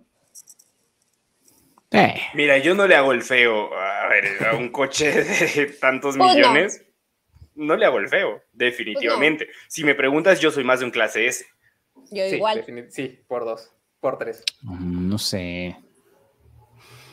No sé. Este, es que este creo que, o sea, sí me, rompe un poquito la parte frontal pero creo que son esos modelos que tienes que digerirlos, tienes que verlos en vivo para tratar de entenderlos y una vez que los entiendas, creo que los aceptas. Me pasó con el M3. Sí, los entiendes. Sí, me pasó con el M3 que cuando lo vimos, incluso cuando se filtraron las fotos en la línea de producción, dijimos, ¿qué es eso? ¿Cómo un M3 va a tener esos riñones, esa parrilla tan enorme? Y ahora, ahora ya que... Ah, y el, ajá, el ajá. Y ahora que lo ves, que ya lo asimilaste, que ya tienes un rato viéndolo rodar, que ya te acostumbraste a él, ya lo entiendes. O sea, no sé si esto me pasa, me pasa con este. A mí creo que sí, me rompe un poquito, pero definitivamente creo que sí lo preferiría sobre un clase S. Mm. Creo que el interior me gusta más en este. Sí, a mí también. Pero el clase S en todo lo demás. Yo creo que es como esa, esa ropa que te que ves así en el maniquí. Si no te gusta desde el principio y te la llevas, y dices, ah, algún día me lo pondré. Y ahí sigue. Entonces, yo creo que sí te tiene que encantar desde el principio. Digo, evidentemente, como dice Raúl, pues BMW ha demostrado que una cosa... Perdón que te interrumpa, esa es la escena como de Animal Planet. Ajá, Así de cazando en las profundidades del mar. Sí, sí, como, ya te vi. Ajá, ajá. Exacto, pero ya se me olvidó que les iba a decir, pero ajá, en resumen. Ah, te tiene que gustar como si fuera una. que si no te gustó en el maniquí. No, lo que decía era que, que sí, lo que decía Raúl, que ya BMW nos ha demostrado que una cosa es lo que vemos en, en imágenes y ya en persona, pues ya es otra cosa. Sí, es muy distinto. Vamos a darle el beneficio de la duda a este Serie 7. Es correcto. Vamos con algunas otras preguntas que quedaron por acá. Eh, sigue un poquito la conversación sobre Mazda 3. Eh, nada más aclarando, Mariana García dice, no, al revés, que hasta mayo siguen llegando con sistema de sonido Bose, aunque no ah. aparece en la ficha. O sea, más bien fue como esta camada que se acaba en mayo. Y, ya, otra vez no vuelve a ver. Ah, ya. De nuevo, Pero bueno, gracias por la Eh, ah, y, Marco por aquí me puso ya cómo se pronunciaba su apellido. Ayo Dutigi. Ay, no aparece. Ah, ah, más abajo está. Y, lo digo porque justo eh, tenemos otro comentario de él que dice, Mazda se ve muy codo, eh, muy codo, pero con C, no codo con K, porque hay, hay codo en Mazda también. no trayendo asistencias a la conducción, que otras marcas populares aparte de Mazda, Renault y Jack no le están ofreciendo ni como opcional. Y es justo lo que le, criticaba al coche, que si lo piensas, de todos los sedanes compactos que hay ahora mismo a la venta en México, El único que en su tope de gama sigue sin ofrecer estas asistencias es Mazda 3. Y bueno, Jetta, porque el GLI, pero el Jetta normal tampoco. Ya le hacen. Eh, viene una actualización de media vida próximamente. Para Mazda 3, quizá ya va siendo hora. Puede que sí, pero tampoco creo que sea tan, tan profundo. Siendo Mazda, a lo mucho una franquita de cromo extra por aquí, un ligero cambio de rines y bye. Y más equipo. nada. Em, ya llegó de manera oficial el facelift de RAP4, el otro día una con facelift. ¿Qué crees? Yo también he visto ya varias en la calle, pero yo creo que sí ya llegó, pero no han actualizado la página de Toyota, porque en la página de Toyota las fotos siguen siendo del anterior. Pero bueno, facelift, creo que facelift ya es decirle como le queda un poco grande. la forma de los faros, nuevos. Y ya. Nueva firma de LED. Sí, y ya. Este, eh, ¿qué más tenemos por aquí? Ah, justo, eso. Eh, así fue como definí, creo, alguna vez al Mazda 3 hatchback, que eh, era tan deportivo como su comodidad lo permite. Tal cual. Sí, ahí, ahí le diste en el, en el blanco, Buster Market. Eh, Mazda 3 o Forte GT. Mazda 3. Mazda 3. Sí. Mm. Sí. Mm. Eh. es que no sé, esa caja de doble embrague de Kia Ah, fíjate, que, fíjate que esa caja no se comporta tan, tan, esa no se comporta tan mal en eso. Yo digo a largo plazo. Ah, sí, pues es una doble embrague de cuidado, entonces sí. Entonces yo me iba por más a tres, por eso. Yo me quedo creo que con Forte. No digas. No andes, ah, diciendo, no andes diciendo cosas. Dilo, dilo completo, dilo.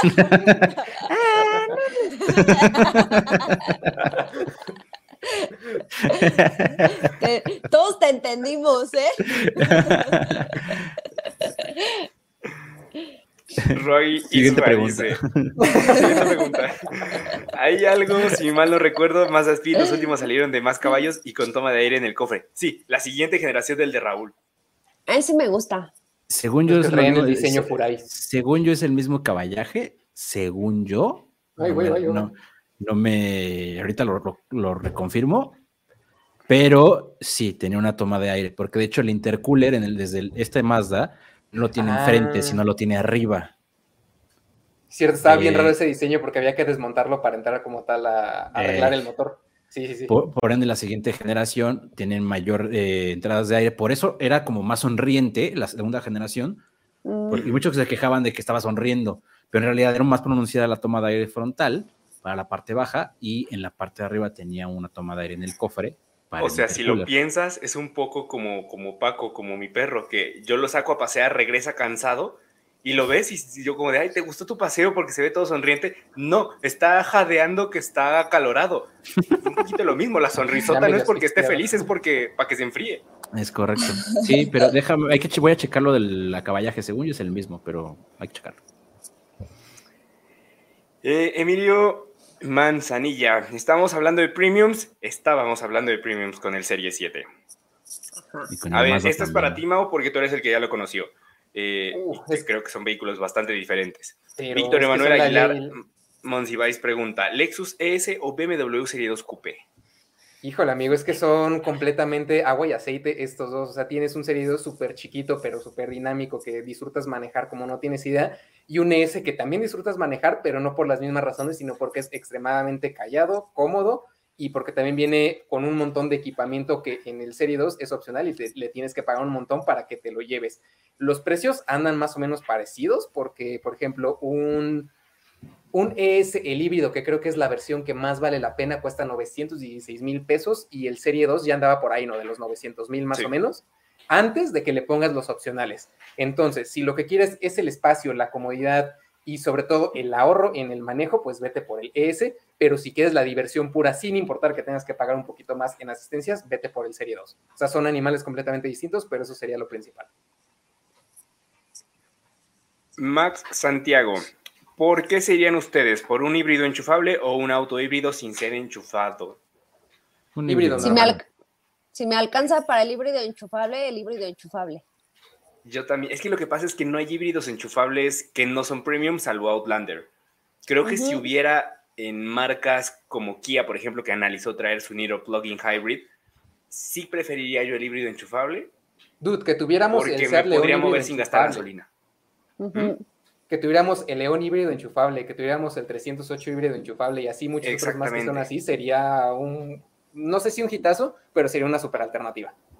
Si existieran marcas, o sea, tecnología híbrida enchufable en marcas de volumen en México, me parecería maravilloso porque podrías manejar un coche eléctrico prácticamente todo el tiempo, unos 30, 40 kilómetros de autonomía y conectarlo otra vez y andar, o sea, tener el tanque de gasolina por si acaso. Por si acaso, Solo si sales a carretera el fin de semana de ahí en fuera, pura electricidad entre semana. Eh, Marco nos vuelve a preguntar, ¿y cuántos años para que la batería de Prius muera? Y justo ya habíamos tenido una conversación de hace tiempo que sacamos un reportaje sobre si valía la pena comprar un coche híbrido usado, porque está esta idea de que la batería eh, se echa a perder. Y lo que sucede es que tiene una vida útil como tal, así de garantizada. Me parece que son siete u ocho años. Eso no significa que a partir de ese periodo ya no sirva. Simplemente es como tu teléfono. O sea, que si te metes a ver la vida útil de tu teléfono, el mío anda a andar ahorita como en 83%, y no quiere decir que mi teléfono ya no sirva, simplemente te garantizan como una vida útil con la batería funcionando de manera óptima por 7, 8 años y a partir de ahí se comienza a degradar sin que signifique que ya no sirve y que también eh, justo lo, eh, entrevistamos a un colega de, eh, de España que trabajó un tiempo en Motor Pasión que tiene un Prius, un Prius con 200 y tantos mil kilómetros, más de 10 años, y no ha tenido un solo problema, no ha notado como que gaste más gasolina, o sea, realmente él está perfectamente con su coche, es además ingeniero, entonces entiende como toda esta parte, y lo que nos dice es que siempre que no hay un problema con el sistema de enfriamiento de las baterías, la batería del coche puede durar más que el mismo coche. Entonces ahí sí depende nada más de también estar como al pendiente de que la batería pues esté en condiciones óptimas. Y como dices, también depende mucho del uso. Es como el, como el teléfono. Mientras más lo uses y más tiempo lo cargas, claro. Su capacidad, su vida útil disminuye. Eh, Raúl Mata Guzmán, hola, ¿dónde se produce Mazda 3 Hatchback? ¿Cómo andan los tiempos de entrega? Saludos. Eh, Mazda 3 Hatchback es el japonés. El que hacen en México es el sedán. ¿Y cómo andan los tiempos? Pues quién sabe. Pues depende de la... Yo lo que he escuchado es que ahorita Mazda no tiene muchos coches y los que tiene creo que son los mild hybrid ahorita, que es lo que están empujando. Ajá.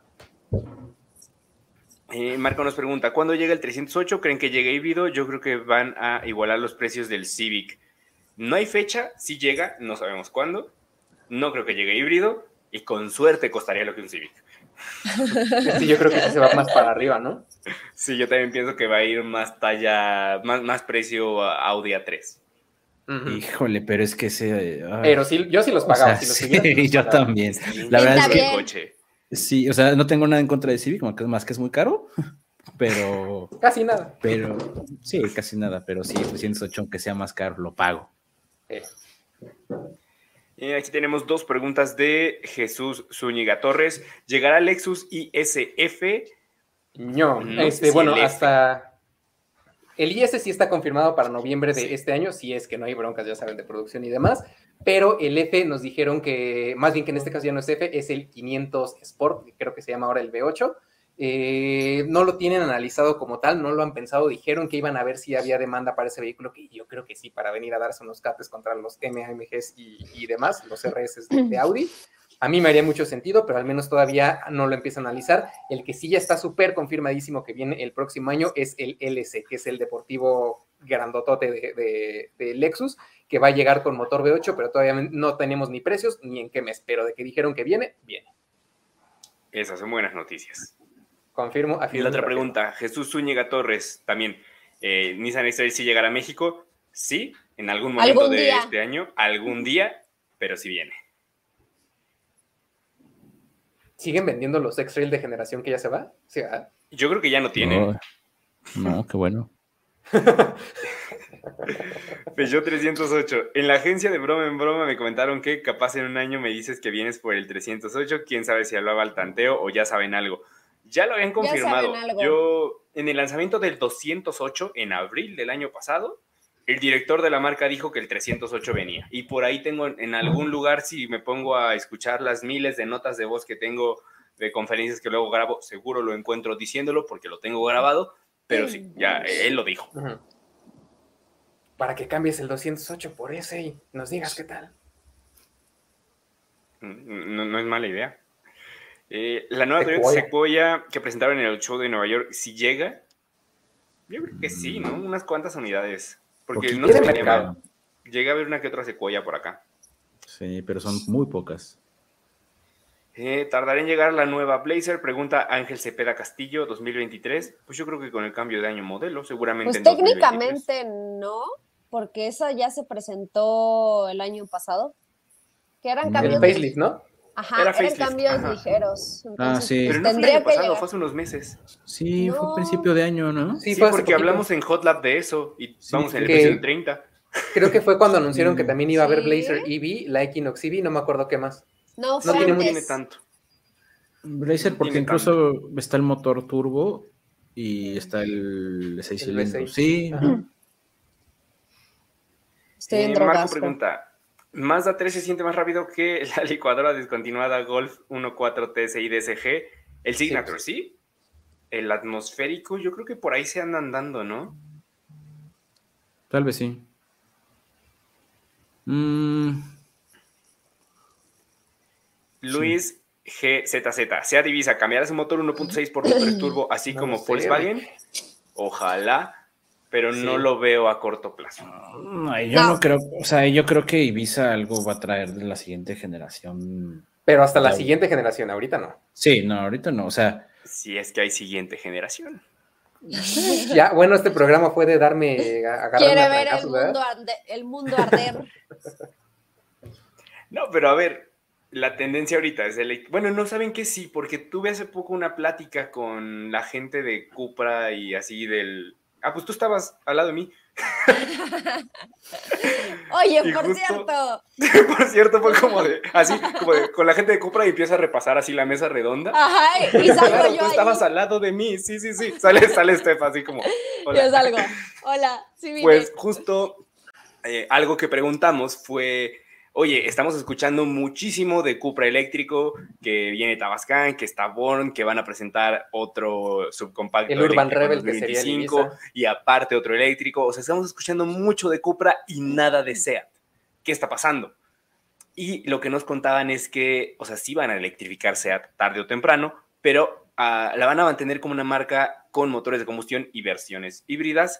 Y Cupra sí va a ser como hacia allá se van a dirigir con coches eléctricos pero de momento el, objetivo a corto plazo es mantener motores de combustión en SEAT, entonces yo pienso que sí, Ibiza en todo caso sí habría un nuevo Ibiza, porque en principio yo lo dudaba, viendo este prototipo, el Urban Rebel, dije, pues es que este es el nuevo Ibiza, pero no, yo creo que sí va a haber como un, un Ibiza en Cupra y un Ibiza en, en SEAT.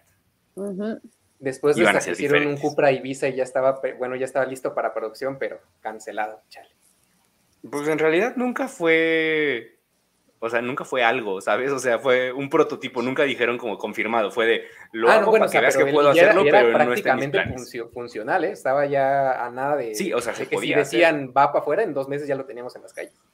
Sí, de querer, o sea, fue de puedo, pero no quiero. Exacto. Como, como el meme de los changuitos que hablan, así como de la mente es muy poderosa. sí, sí, sí, de a ver, haz esto, no, quiero.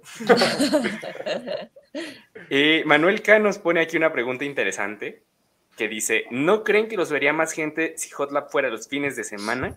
Yo ahorita los veo solo porque son vacaciones. Ay, bendito tú que sigues de vacaciones.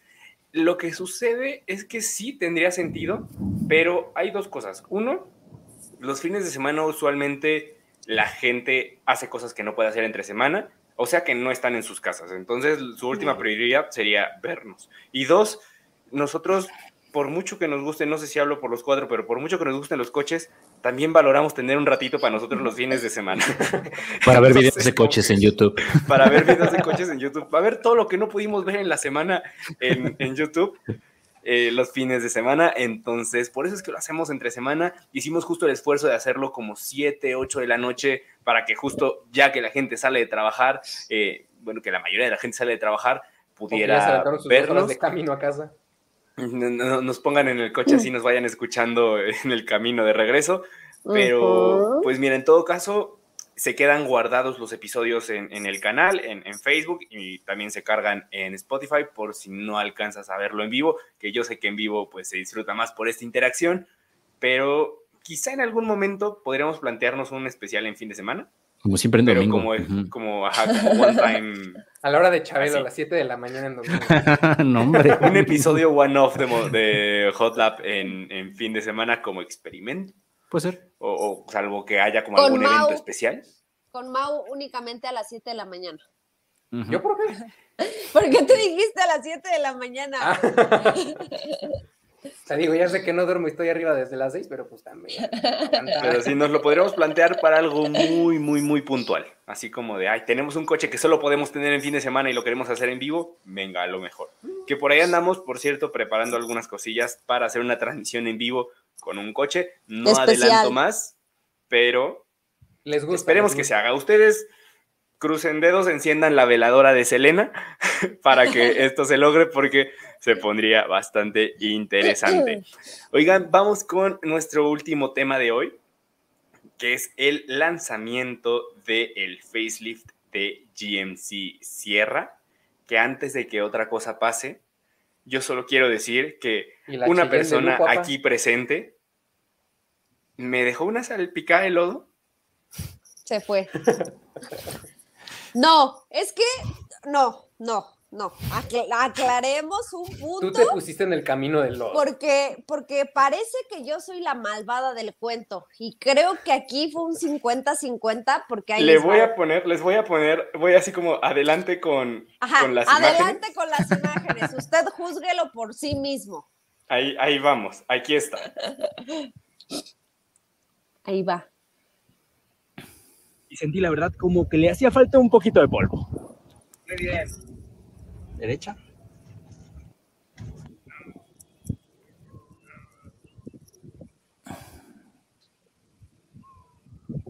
El perrito. Ame el perrito. Ahí. Ahí. Vean, vean, vean, vean. Ah, qué manchada. No, el manchado fue él. Pero bueno, ah, sí. el manchado fue yo. las capacidades de todo terreno que ya quedaron muy claras. que grabar lo demás en lodo y eso que me limpió un poco la cara. un colosal V8 de 6.2 litros de y ahí les va. no se me autorizaron las vacaciones, acelero. Pero lo interesante. Ahí les va mi verdad. Y ah, qué variable, ¿qué? Órale, va. Y ya después Gerardo cuenta su verdad. Íbamos em, eh, sanamente ahí por el charco y Gerardo me dijo, me voy a bajar para grabar. Tú pasas. Y yo, sí, me pasas esos videos. Total, me fui a formar a la cola, bla, bla, bla. Yo pasaron otras dos o tres, no sé cuántas. Paso yo, ya adelantito me estaciono, llega y abre la puerta y, y se queda así de, mira cómo me dejaste. Y yo, ¿qué? Querías la mejor toma. Y esa fue la historia de este lado. Ahora, de este lado, yo estuve parado exactamente en el mismo lugar cuando pasaron todos. Y la única que me salpicó fue Steph. Y además tengan en cuenta cuánta agua estuvieron sacando todos para que, o sea, cómo quedó el charco. Steph fue la última en pasar, el charco ya no estaba tan lleno como para que me alcanzara a salpicar. Y ojo que entre los que pasaron estaba Sandoval, que sabemos que Sandoval es como de, uy, lodo, lo más que se pueda, y no me salpicó. Pues esta vez le falló. Yo creo que ya es personal. No tuvo tu puntería. yo vi un volantazo por ahí para apuntarle a Jere, yo no sé. No, es más, se los juro y se los prometo y se lo dije a él, ni siquiera vi dónde estabas. O sea, yo literal vi vacío. Como, güey, ni te topo. literal vi vacío, vi el charco y dije. Hubiera sido maravilloso que me dijeras eso cuando estaba grabando, porque me subí grabando así, dije como de, oigan, Steph es atascada, y abro, y, me ve y se ríe, como de, ve cómo me dejaste, ahí hubiera estado buenísimo, como de, güey, ni te topo. Güey, ni te topo, o sea, no vi dónde estabas. Pero sí, esa fue la historia. la historia graciosa. Bueno, se pero se probó Sierra, ¿no? Se ah, probó a profundidad. Sí sí, sí Fue una prueba bastante extensa de todo terreno y también en carretera. Y wow, oigan, o sea, realmente sorprende, sobre todo por lo imponente que es. O sea, vamos en la calle y todo mundo era como, porque si impacta ver una, imagínense una caravana como con seis. Exacto. sí, que justo creo que pasó con ZR2, con, con Cheyenne, que eh, sí, creo que pues, al tener el tratamiento estético que tiene y demás impone, pero creo que Sierra sí es otro, otro cantar, ¿no? O sea, la, ve la, para ver la parrilla. Señor parrilla. Ve el frente, sí, o sea, para hacer unas carnitas asadas. Como pone una carnita asada ahí. Y con eso asas la vaca entera. Dos. Pero está muy cool. Y creo que su mejor atractivo es el interior. O sea, por, por fuera es hermosa y a mí me encantó el frente, pero por dentro encuentras como, como, ajá, todo lo que ya vimos en Cheyenne, pero llevado como a otro nivel. A nivel GMC. Exacto. Y ¿Qué tal sonaban los corridos tumbados ahí? ¿Cómo, cómo? ¿Qué tal sonaban los corridos tumbados adentro de la camioneta? Re bien. íbamos escuchando nuestras canciones de Doñita. Sí, Oye, ¿y por dentro sí. se percibe tan lujosa como, como en las fotos y en las imágenes? Sí, eh, sí. Sí, denme un segundito que se me está acabando la batería, pero veles platicando mientras. Venos platicando. No, sí, sí, la verdad es que sí. ah, sí, yo fui, ¿verdad? pero hay, tiene muchos detalles. Obviamente estamos hablando de mucha tecnología. Me recordó incluso eh, bastante a, lo que vimos por primera vez en, Cadillac Escalade, que al, final pues es una marca del grupo. Todas estas pantallas enormes, eh, digo, obviamente, pues repito, ¿no? Son, son marcas diferentes, pero, pero al final creo que el objetivo es el mismo. Hicieron una pick-up súper lujosa, eh, con, con, elementos bastante enfocados al confort. Son 40 pulgadas de pantallas en total. Tenemos una pantalla central de 13.5, tenemos el head-up display de 12 algo, si no mal recuerdo, el cuadro de instrumentos digital. Y un detalle que, que, nos llamó mucho la atención a Gerardo y a mí es este, tiene insertos en madera, obviamente, gamus en el techo, asientos en piel, masaje, eh, ventilación, etc. El masajito estaba bueno, ¿eh? Sí, pero lo descubrimos ya demasiado tarde. Bueno, yo sí lo probé de ida. Sí, pero, ah, un, punto es que sigue manteniendo botones, que eso se agradece. O sea, sí, pónganme 500 eh, pulgadas de pantallas, pero déjame el botón del, volumen, ¿no? Ese sería un buen detalle. Eh, y por ejemplo, esta, esta versión que estamos viendo, que es una de las novedades que entra en GMC Sierra, que es la versión de Nali Ultimate, y esas como texturitas que están viendo, eso justo, esas texturas que están viendo en la madera, que eso está en el panel de instrumentos, es el relieve del monte de Nali, que obviamente hace referencia a la versión de Nali. Y por ahí estuve buscando y el monte de Nali es una de las montañas más altas en Norteamérica y se encuentra en Alaska. Entonces es prácticamente pues el mapeo o lo que les dije, el relieve de cómo se vería pues esta montaña y me pareció un detalle bastante eh, minucioso. Ajá, exacto. Sí, y justo como dice Steph, o sea, la mejor carta de presentación de Sierra está al, al interior, realmente sí se siente como, como una pickup lujosa, no me atrevería a decir premium, así como en toda la extensión de la palabra, pero por casi nada. Pero poco le falta, o sea, agrégale Ajá. 10 O sea, creo que el interior sí es premium. El interior creo que ah. sí. Ya el completo del coche no, pero bueno, a fin de cuentas porque es una, eh, pues una Cheyenne en cuanto a, motor, ¿no? Pero en todo lo demás está muy bien, se siente bien aislada. De, de, lo que recuerdo haber manejado Cheyenne, que no la tengo tan fresco, pero siento que está mejor insonorizada Sierra que Cheyenne, mejor aislada, se siente muy poquito la velocidad, o sea, realmente puedes ir a 120 y tú sientes que vas a 40. Y creo eh, que... El motor es... Ay, perdón, perdón, rápido, un paréntesis ahorita que mencionaste Cheyenne. Yo he manejado muy poquito Cheyenne, pero incluso tengo la sensación de que es un poco más cómoda también. Sí, seguramente la suspensión, bueno, en este caso no recuerdo si era suspensión neumática para México, pero eh, al menos en Estados Unidos sí la, la ofrece. Y sí, el manejo se siente, o sea, se siente cómoda, no sientes tanto como una pick-up saltona, o sea, está, e, es un vehículo que me queda claro que no es un vehículo de trabajo. O sea, es para traer algo en la batea, pero lo último que es es un vehículo de trabajo. Es un vehículo de uso rudo, no de trabajo. Para traer, no sé, tus motos, una cuatrimoto. Sí, arrastrar tu, algo así. Tu, tu pequeño bote, o, ajá, sí, sí. Tu pequeño bote. Sonó como, me acordé de los juguetes de mi pequeño pony. ¿Se acuerdan que de estas pickups de lujo hubo un momento cuando la Escalade se volvió pickup?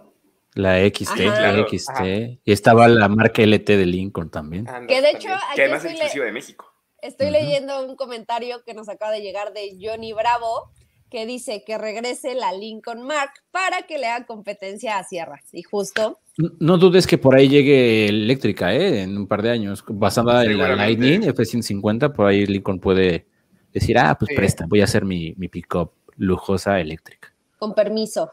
¡Oh, Digo, sí, sí, sí, regresó yo, Homer. Lo, yo lo vi aquí, así vi el, vi el destello y lo escuché allá. ¡Oh, Dios! Pero bueno, ajá, el motor. Así es. El motor. Es un motor V8 de 6.2 litros, motor atmosférico de nos habían dicho 420 caballos en la presentación, el comunicado dice 425, vamos a decir 422.5 para no errarle, caballos de fuerza y 460 libras pie, caja automática de 10 velocidades, evidentemente con todo el tratamiento todoterreno, eh, bloqueos de diferencial, cajas de transferencia, la tracción integral es conectable, además conectable solo con botones, no hay como un sistema mecánico como tal, pero bueno, esto incluso desde Cheyenne. Em, Oiga, profe, pues eh, ¿tiene, tiene desconexión de cilindros como, me imagino es el mismo motor de Suburban. Sí. Entonces, el Suburban tiene una un sistema puede funcionar desde 2 hasta los 8 cilindros. Este supongo que debe ser similar, ¿no? Me imagino que sí, pero no recuerdo ni que lo dijeran ni que en algún momento se desconectaran. Sí, lo no, mal no recuerdo. No lo dijeron, pero ajá, no descarto tampoco la idea de que pueda ser que sí. Puede ser, me haría sentido. Y pues los precios son cuatro versiones que son cabina regular, 84, Denali y Denali Ultimate. Los precios van de 1.051.900 para la versión de cabina regular hasta la Denali Ultimate de 1.661.900 pesos. Y pues ahí está la pregunta de, sí, tanto por una pickup? ¿Se irían por una RAM 1500 tope de gama? y ahí va el pequeño bote. Sí. ¿No es un bote? Es un avión, ¿no? es, una avioneta. Casual. Bueno, bote, bote de aire. casual aquí remolcando mi avioneta. Definitivamente hay estilos de vida que uno ni se imagina. Eh, sí, sí, sí, sí. Problemas de primer mundo, de, oh no, Así, o sea, que además son problemas de primer mundo, pero son problemas tanto como que la marca los identifica, ¿no? Como de, oh, no, el monitor de punto ciego no funciona para identificar si hay un coche atrás de mi avioneta. No te preocupes, desarrollamos un monitor de punto ciego con remolque para que cuando hagas tu cambio de carril, contemple la distancia de tu avioneta. Ah. Gracias, GMC. Exacto. Yo creo que en algún momento habría que hacer una comparativa entre las, estas pick-up. Estaría bueno. Estaría bueno, sí, sí, sí, Porque debo decir que, yo soy muy fan de RAM, pero esta sí tiene mucho, ¿saben? Sí. Es que, ¿sabes qué? Siento que RAM por dentro se ve más espectacular por la pantallota vertical, pero si vas haciendo como la lista de así el check de cada cosa, creo que GMC está un poquito arriba. Sí, aunque también. Habría que comprobarlo. Sí, aunque también hay que mencionar que pues GMC es nueva y RAM 1500 no se ha actualizado no sé cuánto tiempo tenga, pero más allá de ediciones especiales, estéticos, cambios estéticos, sigue exactamente igual. Entonces. Pero sí estaría interesante. Hay que armarlo, hay que armarlo. lo, apunto. Ok. Eh, bueno, pues antes de terminar, ¿les parece si vamos con las últimas preguntas de hoy? Hoy creo que está granizando. No, o sea, se está cayendo. Espero haber cerrado la ventana de mi cuarto, amigos. ve, a revisar, ve, a revisar, no vaya a ser. Ya tienes ahí el charco. Sería un buen detalle. Ahora vengo. Dale. Eh, Fernanda Riguín, ese BMW tiene los mismos faros que la Jeep Cherokee. Sí. También lo pensé. todos, ya tienen esos faros. Los coreanos tienen esos faros. Eh, Marco nos dice, acaban de filtrar el Lexus LCF, es oficial en Motor Trend. Ahorita le echo un ojito.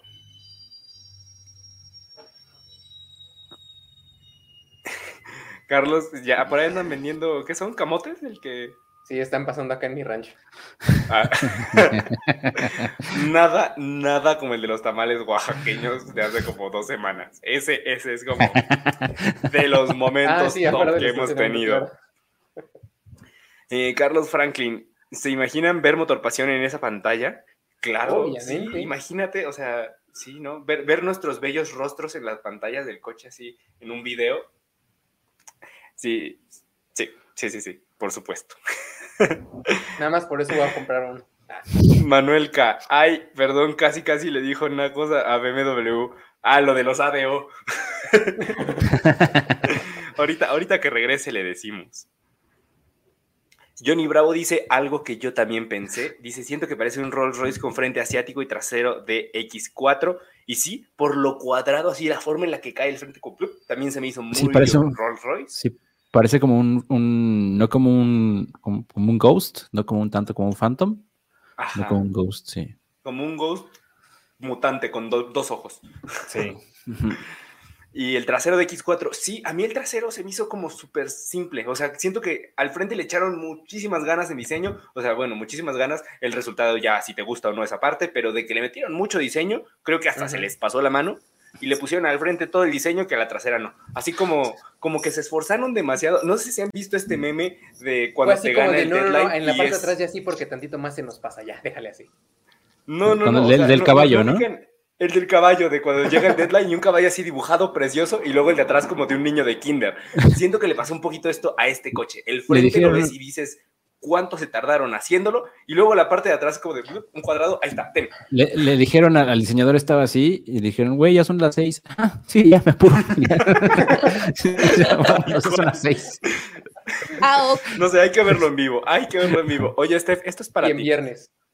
Con tus pantallitas de ADO. Ah, no, no, no, no. Manuel K, por eso se hacen los chismes. No, no, no, no. Yo dije que cuando lo vi, a lo mejor sí, yo la que, la que tiene por ahí esas ideas extrañas soy yo. Si le dije al, al Z que tenía faros de Pepita, es porque mi, mi, imaginación vuela.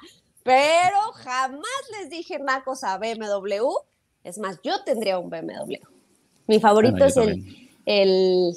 De hecho, por ahí no sé si ya pasaron la pregunta que preguntaban BMW o Mercedes. Yo me quedo con BMW. My pues Y yo así como el de, ¿quién? Ay, bueno, no voy a decir quién porque ya sé quién lo hacía, pero su corazón todo. todo, sí. sí. todo. Ay, sí, ya, ya me que era así, aparte. Adolfo SC. Actualmente no hay más de tres hatchback. Yo dejé apartado desde febrero y no hay fecha de llegada. Te vendo uno. Pues eso. Hashtag crisis. Pues es que así como ese todos, yo creo. Muchos. Eh, Forte GT hatchback manual, mil veces más que Mazda 3 aspirado manual.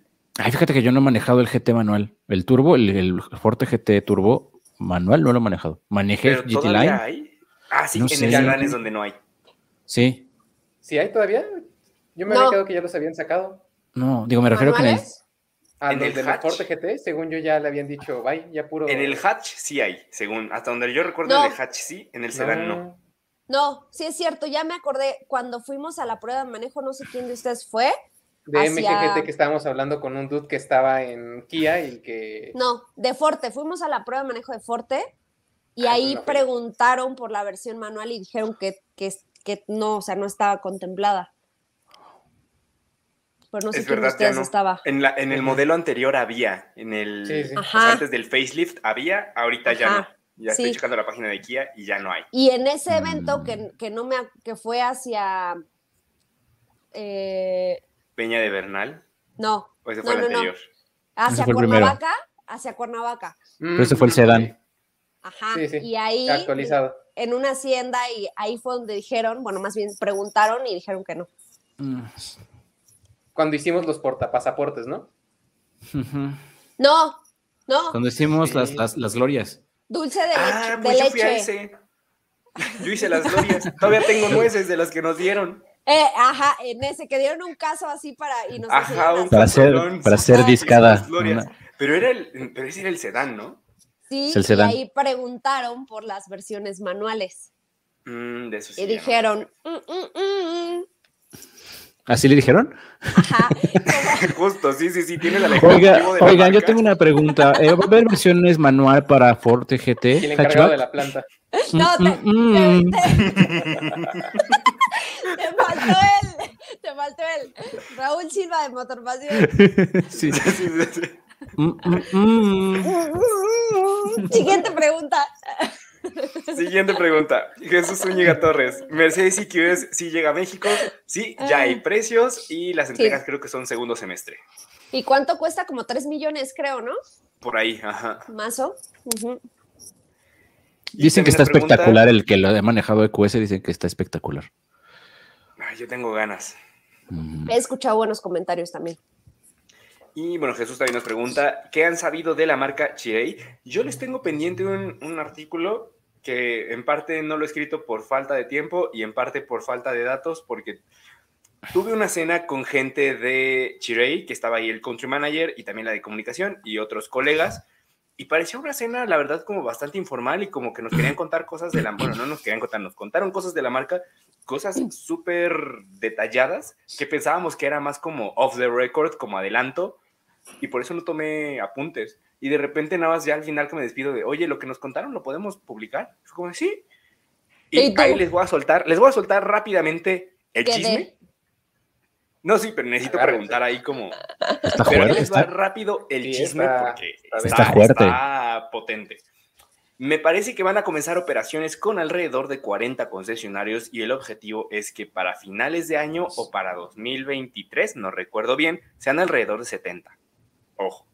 No, bueno. Dos, están planeando una garantía, no está confirmado, la están analizando, una garantía de 10 años o un millón de kilómetros, lo que suceda primero. ¿Qué? ¿Qué? 10 años lo que o un millón de kilómetros. Eso ni Obama lo tiene. Imagínate. Y la otra, y esta, ojo, que esta es fuerte, están pensando comprar una planta en México o sea, no construir, sino de alguien que ya no la use, comprarla para fabricar aquí a mediano plazo, no, no pronto, pero a mediano plazo, y ya fabricando en Norteamérica por el Tratado de Libre Comercio, podrían entrar a Estados Unidos y tienen el ojo puesto en Estados Unidos, ahora mismo no por un tema político, porque eh, desde el, iba a decir sexenio, pero bueno, sexenio como concepto de, de Trump, se le cerró bastante la puerta a las marcas chinas y ahora mismo hay un poquito de tensión en el mundo, pero, o sea, no lo ven como un momento político correcto para lanzar la marca en Estados Unidos, pero su plan es venir a México para hacer una, bueno, tener una planta y poder vender sus coches en Estados Unidos. Tomar un atajo. Entonces, o sea, luego que nos contaron eso fue como de, ¿de verdad puedo publicar esto? O sea, porque hay veces que pues el acuerdo es como de, o sea, te lo estoy contando nomás como para que veas, pero se queda entre nosotros. No, sí, todo. Y yo, pues, para que vean que Chirei viene con, con ganas. Suena bien.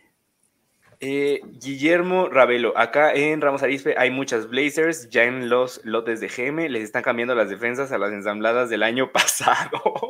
¡Oh, rayos! Y tiene una, una, foto de un 911 y no de un Corvette la traición aquí, de Aquí vamos a, tapar el nombre de Guillermo para que no corra ningún riesgo. Ahí está. Eh, Jorge TC80. Saludos, motorpasioneros. Me gusta cómo suena. Nunca lo había como. Motorpasión Libres ya quedó atrás. Sí, Motorpasión Libres. Así como muy, muy millennial. Así como dice. Eh, ¿No les parece que el MG GT tiene muchos aires a Mercedes-Benz? Yo solo digo que, así como señalé a una persona hace rato que me salpicó el lodo, otra persona, sin querer, le dijo MGGT a un coche de 5 millones de pesos. Creo que, creo que fue el vecino. Ay, se le fue el internet. Y ay, creo que fue el vecino. Ya se exhibió. Pero ¿qué diferencia hace una letra, vegan? ¿Qué diferencia hace una letra? Perdón. Ah, bueno, eso sí, sí. O sea, ajá. AMG, pues sí. Sí, la trasera tiene total el estilo de un clase C, clase C. Y la silueta de un CLA, entonces sí. Y bueno, al respecto, ay, ni acabaste tan manchado. La playera era nueva, esa es la cuestión. Pues si era nueva, no la hubieras llevado una ruta 4x4. Oye, pero estaba muy bonita. a ver, era mi playera. Six ah, pack. Así estaba bien cool. Y necesitaba como así el mismo concepto de, ay, camionetón B8, pues si no tengo un six pack me lo pongo. Bueno, espero que hayas llegado a meterla a remojar en jabón como mamá. La metí en una bolsa antes de meterla a la caja de la ropa sucia para que no ensuciara lo demás. Mal ahí. es que sí, no, esas labores del hogar no se me dan. Para que veas. Eh... Manuel, qué mal plan, Steffi. ¿Eh? Traía playera con fosforescente, ¿cómo no lo vas a ver? eso, ya es personal. Era blanca, no era fosforescente. Era, era azul con rojo, pero el rojo brillaba. Sí, yo le doy la razón. No. ¿Cómo no me ibas a ver? ¿Cómo no me ibas a ver? si hubieras traído esa roja de Pug eh, versión pan, sí te Ay, se las tengo que presumir, vean. No es Paco, es Panco. La vi, la vi y dije, es que la tengo que comprar. No me importa cuánto cueste y al final tampoco salió tan cara, pero sí está maravillosa. Ay, extraño al perrito. Em, Johnny Bravo, la GMC Canyon, ¿por qué no se vende en México? De hecho, creo que tampoco hay ya en Estados Unidos Canyon, ¿no sí? No sabría decirte, Rick. No sé. Según yo, no. Y no recuerdo Canyon qué era, o sea, me acuerdo del modelo, pero pues básicamente es como Sierra, ¿no? Según yo, Sierra fue como su reemplazo. Tiene mucho que no escuchaba el nombre de, es, según yo era como un poquito más, o sea, sí era como Sierra. Pues sí, Canyon sí existe, es verdad, y es gama baja, o sea, es... Mm, o sea, es como la Silverado de, de GMC. Sí, pero no Se parecen mucho, pero sí. Porque la ponen como small pickup truck. ¿Saben qué? Es Colorado. Ah, la Colorado de ah, GMC. Colorado de GMC, es verdad. ¿Por qué no se vende en México? Pues quién ¿Saben qué digo que le hace falta a GMC? Revivir a la Typhoon. Drops the mic. ¿A cuál? Typhoon. ¿No lo escucharon? no. La que era, eh, que tenía el motor del Buick GNX que traía el motor V6, creo que turbo, supercargado, una cosa así, que era hasta más rápida que un Ferrari de la época, del 340 y no me acuerdo qué. El Gran National, ¿no? Del Gran, ajá, del GNX. Era una camioneta súper deportiva que también tuvo una variante SUV y literal, o sea, eh, estaba comprado por Motor Friend, eh, Car and Driver y muchos otros más. Tenía con qué darse unos cates con Ferraris, con Porsches y demás, y solamente se produjo como dos o tres años y ahorita se venden por millones de esas cosas. O sea, era literal. Pues ya tienes temita para la siguiente semana. Va. Porque Cyclone, perdón, no tenía idea y suena. Cyclone, sí, sí, Cyclone. Cyclone era la pickup y Typhoon era la SUV. Eran de GMC. No se los manejo. Ni yo. Irving Morales, buenas noches. ¿Qué opinan de la S10 Max 4x2 cabina doble para uso familiar y trabajo? Ahí, mm. tú, Mau, ¿qué fuiste quién? ¿Qué es Más trabajo, más trabajo, más de trabajo que de uso familiar. Sí, definitivamente, perdón, este me los, los, rayos. Este, sí, definitivamente la S10 va más para el apartado de trabajo, para familiar, a mí no me daría tanto, eh, porque si bien ya tienes los frenos ABS, tienes el control electrónico de estabilidad y, ¿cómo se llama? Las cuatro bolsas de aire en esa versión, porque la única que tiene seis es la más completa. La verdad, yo no la compraría para uso familiar, porque, pues sí, o sea, le falta bastante en ese apartado. O sea, creo que hay otras opciones un poquito mejores, tal vez incluso hasta por durabilidad, reparaciones y demás, aunque esta sea más barata, yo preferiría ir todavía por la NP300 o Hilux en dado caso. O Tacoma. O no es que Tacoma ya se va más, muchísimo más arriba en precio. Es verdad. Sí. o sea, también preferiría que Tacoma, pero. Fíjate, y entre Hilux y Tacoma, creo que Hilux le ve un poquito más. ¿Sentido? Sí, como que Tacoma la siento muy Hilux. Mm. ¿Sí? No tanto, ¿sí? O sea, siento que Tacoma es una Hilux. Para la categoría, o sea, como que Tacoma es una Hiluxota, como la Frontier no es una NP300 Sota. ¿Sí me explico? Ok, sí, sí, sí, sí. Ajá. O sea, se, siente, se siente como que Tacoma tiene más en común con Hilux que una Frontier con una NP300, por la categoría. Ok. Mm, ok, ya, sí, sí, sí, sí, ya. Sí, es que, es que Frontier está como más, más enfocada un, un poquito más de lujo, más de confort. y Tacoma no tantísimo. O sea, mejoró. Nada más, ¿no? Eh, right Loco, hola, buenas noches, equipo Motorpasión. Una disculpa, llegué tarde, te disculpamos, que no se repita. Llegando a ganarse la papa. Saludos, Steph, cuídense. No importa, ahorita le da, que se acabe, le das regresar y ya. Eh, Leonardo Sandoval, ¿alguna noticia de cuándo llega el nuevo Z de Nissan? Llamero, llamero, chavos. Ya no debe tardar. Ay, no ya lleva como dos meses dando vueltas en Aguascalientes, ¿no? Ya en las pruebas de homologación, entonces este año. Sí, antes de que acabe el pues, año. No sé, yo ya, ya no tengo esperanzas. No, sí. Ah, justo aquí está. Ángel Cepeda Castillo. ¿Frontier o Hilux para uso diario? Frontier. Frontier. Sí. Eh, de BYD no hay nada de información. No más que los, los Vimo. Ajá. Nada Están como con su propio Uber, pero es importador privado. Pero llega, va a llegar la marca como tal. Este mismo. En algún momento tiene que. sí, y llega con unos coches bastante, bastante buenos, ¿eh?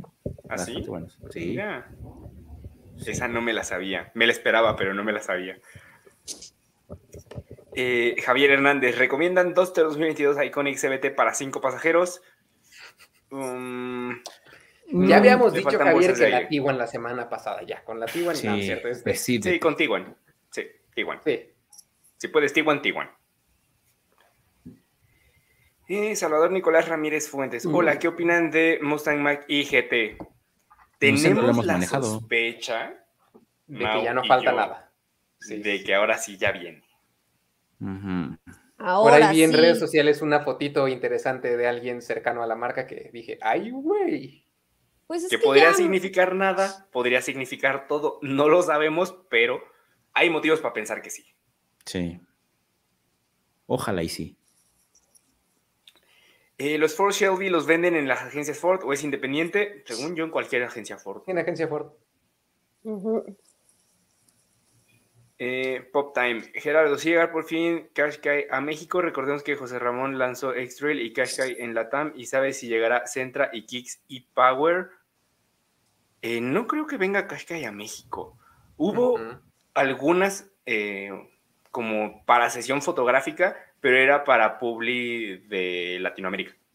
Entonces, y que Qashqai haría un montón de sentido para pelear con Taos y con la Teca, ¿eh? Sería un. El hueco entre Kicks y X-Trail es enorme y da para, para Qashqai, que en, la región se le conoce como Rogue, Sport. Rogue. Mm.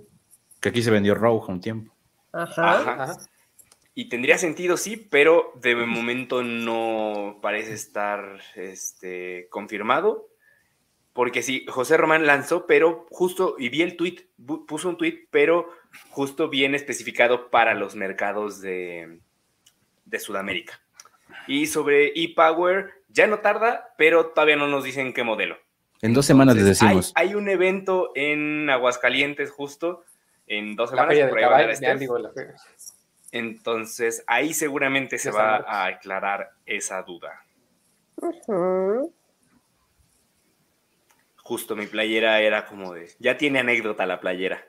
Exacto. de lo que dice Jorge. Eh, bueno, lo que pone Javier, no me importa la seguridad de la Duster, solo la comodidad y espacio. No, pues en todo caso, importante. mira, si lo que te importa es comodidad y espacio, cómprate una Urban usada, de las de Nissan, de combi. si quieres espacio, pues date. Exacto. Eh, ¿Quién nunca ha pensado vender el picanto aquí en México? No. No. Nunca. Ni lo hará. Ah, y lo que nos pone eh, Ray Loco, justo. La camioneta es la S10 Colorado de Chevrolet. Es la Colorado, pero la Colorado norteamericana, porque hay justo la S10 es como más para Latinoamérica. Colorado eh, es, global. Esta sí es de desarrollo estadounidense. Ajá. Y bueno, aquí nos comentan justo eso, que es la Canyon, es una eh, Colorado. Aquí está lo que decías de Cyclone. Ah, de la Cyclone y Typhoon.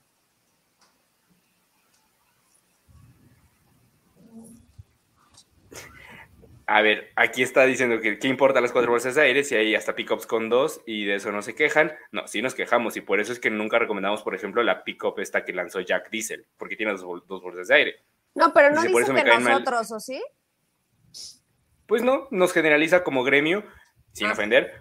No lo tomo como ofensa. Yo simplemente digo que el tema de las bolsas de aire, por supuesto, hace 40 años nos movíamos de una forma muy diferente y hace 500 años no había vacunas y vivíamos 30 años. Exacto. Entonces, o sea, realmente los avances están para eso. Cuando no había vacunas, o sea, eh, en tiempos bíblicos, los ancianos tenían 30 años, o sea, realmente nosotros ya seríamos ancianos en esa época y gracias a todos los avances de medicina es que ahora hay gente como la reina Isabel que feliz cumpleaños reina, al parecer hoy cumple 96 años. Mi reina. al parecer sí.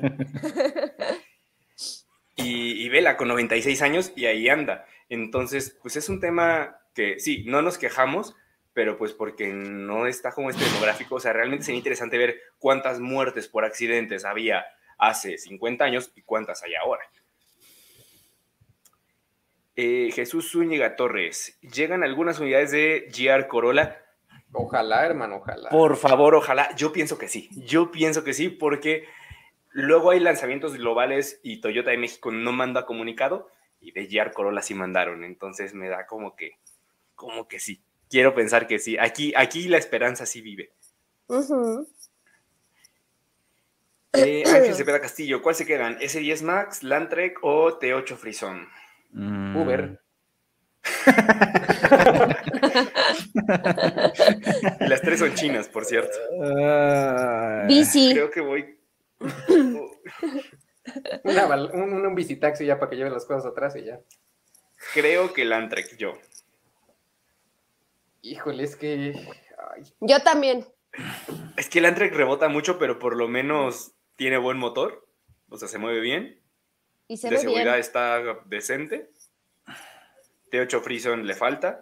Y ese 10 Max no lo ha manejado, pero es más pequeña. igual creo que es. Y el Antrek, creo que es en diseño propone un poquitito más. Mm, Dani Carmona, Frontier Pro Forex. Hoy andamos muy pickups. Dani Carmona, Frontier Pro Forex o Ranger Raptor. ¿Frontier es la V6 o Frontier? Me imagino que sí por el precio.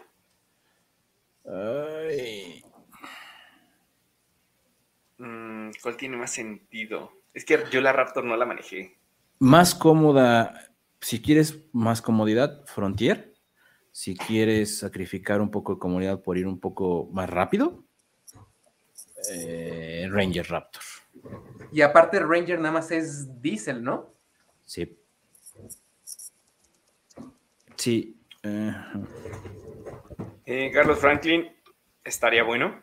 Eh, oigan, deberían hacer un top 25 de autos y nuevos que realmente valgan la pena. Podríamos prepararlo, ¿eh? Ahorita que no hay coches, creo que vale mucho la pena de, ok, no hay coches, pues estas son tus opciones. Aunque también los seminuevos cuestan casi lo mismo que los nuevos. Ah, yo, tengo, yo tengo uno muy planeado que quiero hacer pronto, que sí está complicada la tarea, pero es qué auto deportivo te puedes comprar por 50 mil pesos.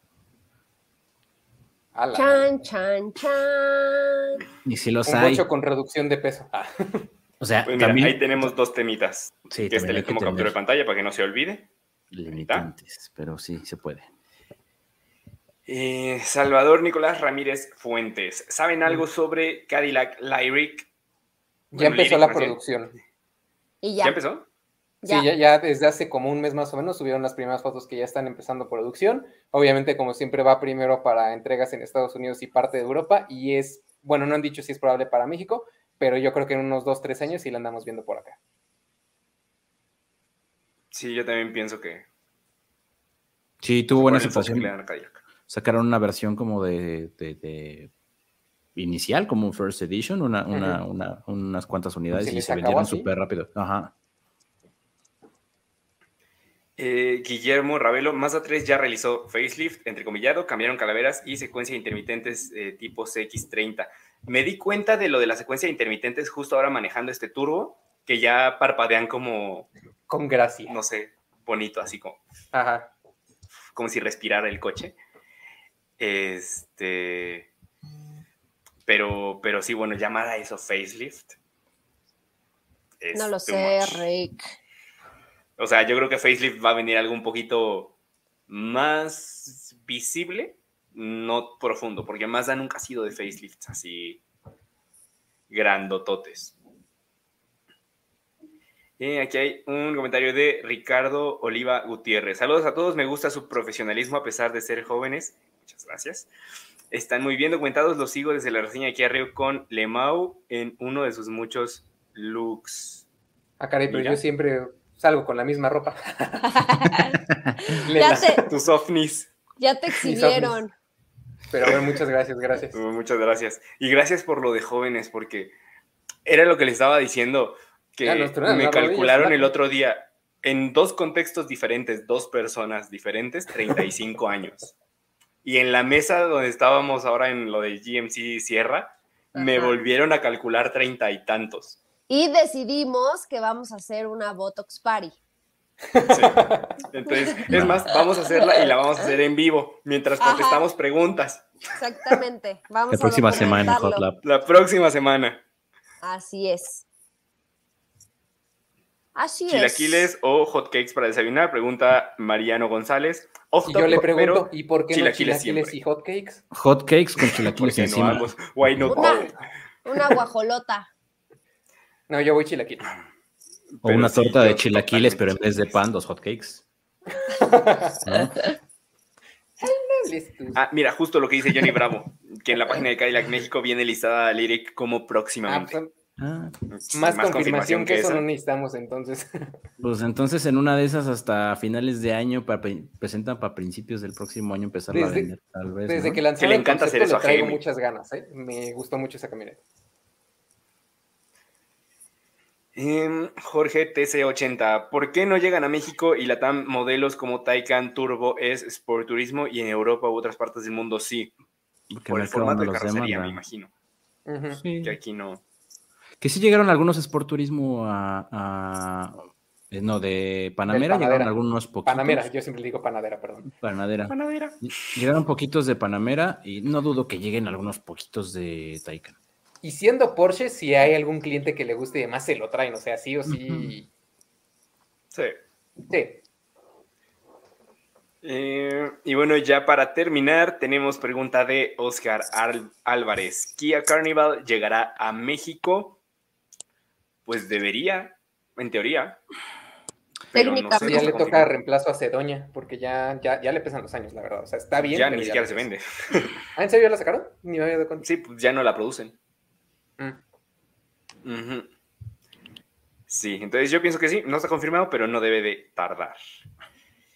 Y pues bueno, hoy sí nos extendimos bastante, pero se puso buena se puso buena la plática y pues nada, muchísimas gracias por habernos acompañado. Si se quedaron todo el episodio o si llegaron a la mitad, bueno, de la primera parte estuvimos hablando justo de Mazda 3 eh, Turbo, cómo era antes, cómo es ahora, por qué son tan parecidos y tan diferentes a la vez. Entonces, si no lo alcanzaron, pueden ver la repetición o escucharlo en Spotify más adelante.